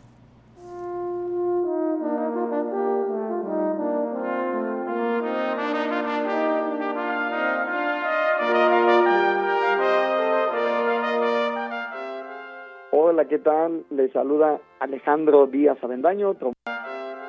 Hola, ¿qué tal? Le saluda Alejandro Díaz Avendaño, trombón principal de la Orquesta Filarmónica de la UNAM, para hacer esta cordial invitación. De verdad que estoy muy contento de hacer esta invitación, como siempre que lo hacemos en todos nuestros conciertos. Muy en especial ahorita saludar a nuestros amigos de Prisma RU. Y es para invitarlos a este concierto especial, lo podemos llamar, que es mostrar a nuestro público de una manera más íntima a la sección de metales de la Orquesta Filarmónica de la UNAM, acompañado por supuesto también de la sección de percusiones. En esta ocasión es especial para nosotros porque nos van a ver literalmente en otro punto del escenario, ¿no? Haciendo otras funciones de lo que estamos acostumbrados a oír en la sección de metales dentro de la orquesta. Esta vez pasamos al frente con todos ustedes como solistas con un bonito programa que estamos preparando con mucho cariño para toda la audiencia. Van a poder escuchar fanfarrias, van a poder escuchar música de iglesia incluso que fue escrita para estos instrumentos, van a poder escuchar también algunas adaptaciones, se refiere más a explorar y a explotar de alguna manera estos instrumentos de viento metal. Está de Paul Ducas la fanfarria La Peri, otras fanfarrias del compositor Aaron Copland, van a poder ustedes escuchar también música de Giovanni Gabrieli, a mí me encanta, soy fan de esta música, van a escuchar los juegos de artificio de Händel, de Ludwig van Beethoven, la obertura Egmont, no es original para metales. Lo estamos contando a través de este programa un poquito de la historia, también platicándoles con música a nuestro público. El director de este concierto es el maestro Tim McCune, fue trompetista de la Orquesta Sinfónica de Jalapa y muchos años él dirigió estos ensambles que se hacían en instrumento. Entonces les va a gustar ver esta combinación de la sección de metales con la sección de percusiones de la FUNAM. La invitación es abierta para todos a que nos acompañen este domingo 5 de noviembre en la gran sala de Nezahualcóyotl a las 12 del día. Es un concierto especial. Quisiera dirigir también esta invitación y animar a nuestros estudiantes de música de todas las escuelas de nuestra ciudad, pues para que se acerquen con nosotros y vengan a ver a la sección de metales de la Orquesta Filarmónica de la UNAM con esta participación más cerca de ustedes.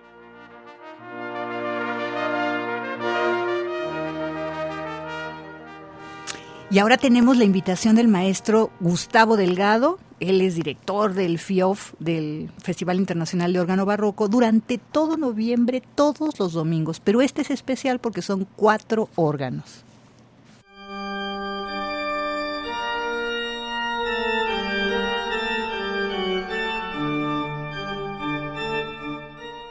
Muy buenas tardes, estimados amigos de Prisma RU, estimados melómanos. Soy Gustavo Delgado Parra, director del Festival Internacional del Órgano Barroco. Soy organista, compositor y tengo el gusto de estar nuevamente con ustedes para invitarles a la 31 primera edición del Festival Internacional del Órgano Barroco. Ahora les estoy hablando desde Oaxaca. Hemos venido a iniciar el festival en Días de Muertos quiero invitarlos a que nos acompañen en el primer concierto que tendremos dentro del festival este domingo 5 de noviembre a las 3 de la tarde en la parroquia de San Agustín en Polanco. Es un concierto muy particular con cuatro órganos. Vamos a ser cuatro organistas los que vamos a participar, se van a interpretar obras de diversos autores y van a ser obras a cuatro órganos, obras para dos órganos, obras de solo, también hay una soprano. Vamos a tener obras de Juan Sebastián Bach, de su hijo Carl Emanuel Bach, algunas obras también de un compositor español del periodo barroco, José Blanco, obra para dos órganos, un programa muy variado que esperamos nos puedan acompañar. Domingo 5 de noviembre a las 15 horas, pasado mañana a cuatro órganos y soprano. Después vamos a tener toda una serie de conciertos todos los domingos hasta el domingo 5 de diciembre que va a ser el concierto final de cierre del festival. Les invitamos a que visiten la página del festival Festival Internacional del Órgano Barroco, en donde también podrán descargar el enlace en donde están todos los programas del festival, las obras que se interpretarán, la currícula de los artistas, etcétera, etcétera. Los esperamos este domingo, Parroquia de San Agustín, Polanco, 15 horas. Muchas gracias y hasta pronto. Y ahora vamos a recordar que hace dos años Mañana, sábado 4 de noviembre, se cumplen dos años del fallecimiento de Mario Lavista, compositor, editor, gestor cultural, maestro, director de Pauta, cuadernos de teoría y crítica musical casi por 40 años y miembro del Colegio Nacional en 1998. Él estudia composición con Carlos Chávez, Héctor Quintanar y Rodolfo Halfter en el Conservatorio Nacional de Música. Qué bueno que no lo aceptaron en piano porque gracias a eso pudo estudiar composición, fíjate. Y bueno, se va a estudiar también a París con Jean Etienne Marie, conoce toda la lo electroacústico, estudia en la Escuela También tiene los cursos de música de Darmstadt con Karl-Heinz Stohausen y al regresar en los 70 funda Quanta, el grupo de improvisación musical, colabora con músicos instrumentistas, amigos y siempre grandes aliados suyos, interesados en descubrir y conocer lo que se llamaba las nuevas técnicas interpretativas y con otras posibilidades expresivas gana la beca Guggenheim en 1987, este, escribe su ópera Aura, Es miembro de la Academia de las Artes en 1991, gana el Premio Nacional de Ciencias y Artes y la Medalla Mozart en el 93, creador emérito del Fondo Nacional para la Cultura y las Artes en 98 y el Premio Tomás Luis de Victoria en el 2012. También asimismo hay que destacar, bueno, pues su labor como maestro, ¿no? Él este, da clases eh, tiene las cátedras de composición, análisis y lenguajes musicales del siglo XX en el Conservatorio Nacional de Música y en la Escuela Superior de Música del Imbal. Lo que ahorita están escuchando atrás es una música Cánticos Eugenio se llama, y es una música que hizo Mario La Vista para trío de flautas in memoria en Eugenio Toussaint. Pero hay que destacar en él que a lo largo de su vida siempre escribió música para recordar a sus seres queridos, como el Lamento in Memoria a Raúl La Vista de 1981 para flauta baja amplificada, basado en un epígrafe de Lipo. No me atrevo a elevar la voz en este silencio porque temo turbar a los mortales del cielo. Este lamento de Raúl la, Vista está en un mismo disco que está el responsorio para fagot y percusiones que hace a la memoria de su maestro Rodolfo Halfter, también cuando fallece en 1987. Y aquí hay otro epígrafe de Lipo, el que vive es un viajero en tránsito, el que muere es un hombre que torna a su morada. También escribe cuando muere Nacho en el 2003 la elegía la muerte de Nacho. Luis Ignacio Elguera, el gran editor y escritor también que muere a los 40 años. Y por eso estamos escuchando ahora este cántico in memoria a Eugenio Toussaint. Yo les invito a hacer toda esta exploración de la música que Mario hace a sus amigos mañana sábado en nuestra barra de música mexicana en FM de las 4 a las perdón, de las 14 horas a las 15, de 2 a 3, y de 3 a 4 a Victoria de Los Ángeles en un álbum maravilloso que se llama Testament, que casi todo es con Gerard Moore, el gran pianista, y algún otro con las orquestas, y otro más también con música de Bach y Mozart, con distintas orquestas y directores, una fantástica verdaderamente soprano que estamos también recordando ahora, ¿no? Bueno, pues muchas gracias, Dulce. Gracias por estar aquí y por esa sección de Melomanía RU. Gracias a ustedes. Les invitamos a que se acerquen a la música, váyanse a la FUNAM o vayan a escuchar algo de este festival de órgano. Ahí están las invitaciones y con esto nos despedimos. Gracias por su atención. A nombre de todo el equipo, soy de Yanira Morán. Gracias, buenas tardes y buen provecho. Radio UNAM presentó Prisma RU. Una mirada universitaria sobre los acontecimientos actuales.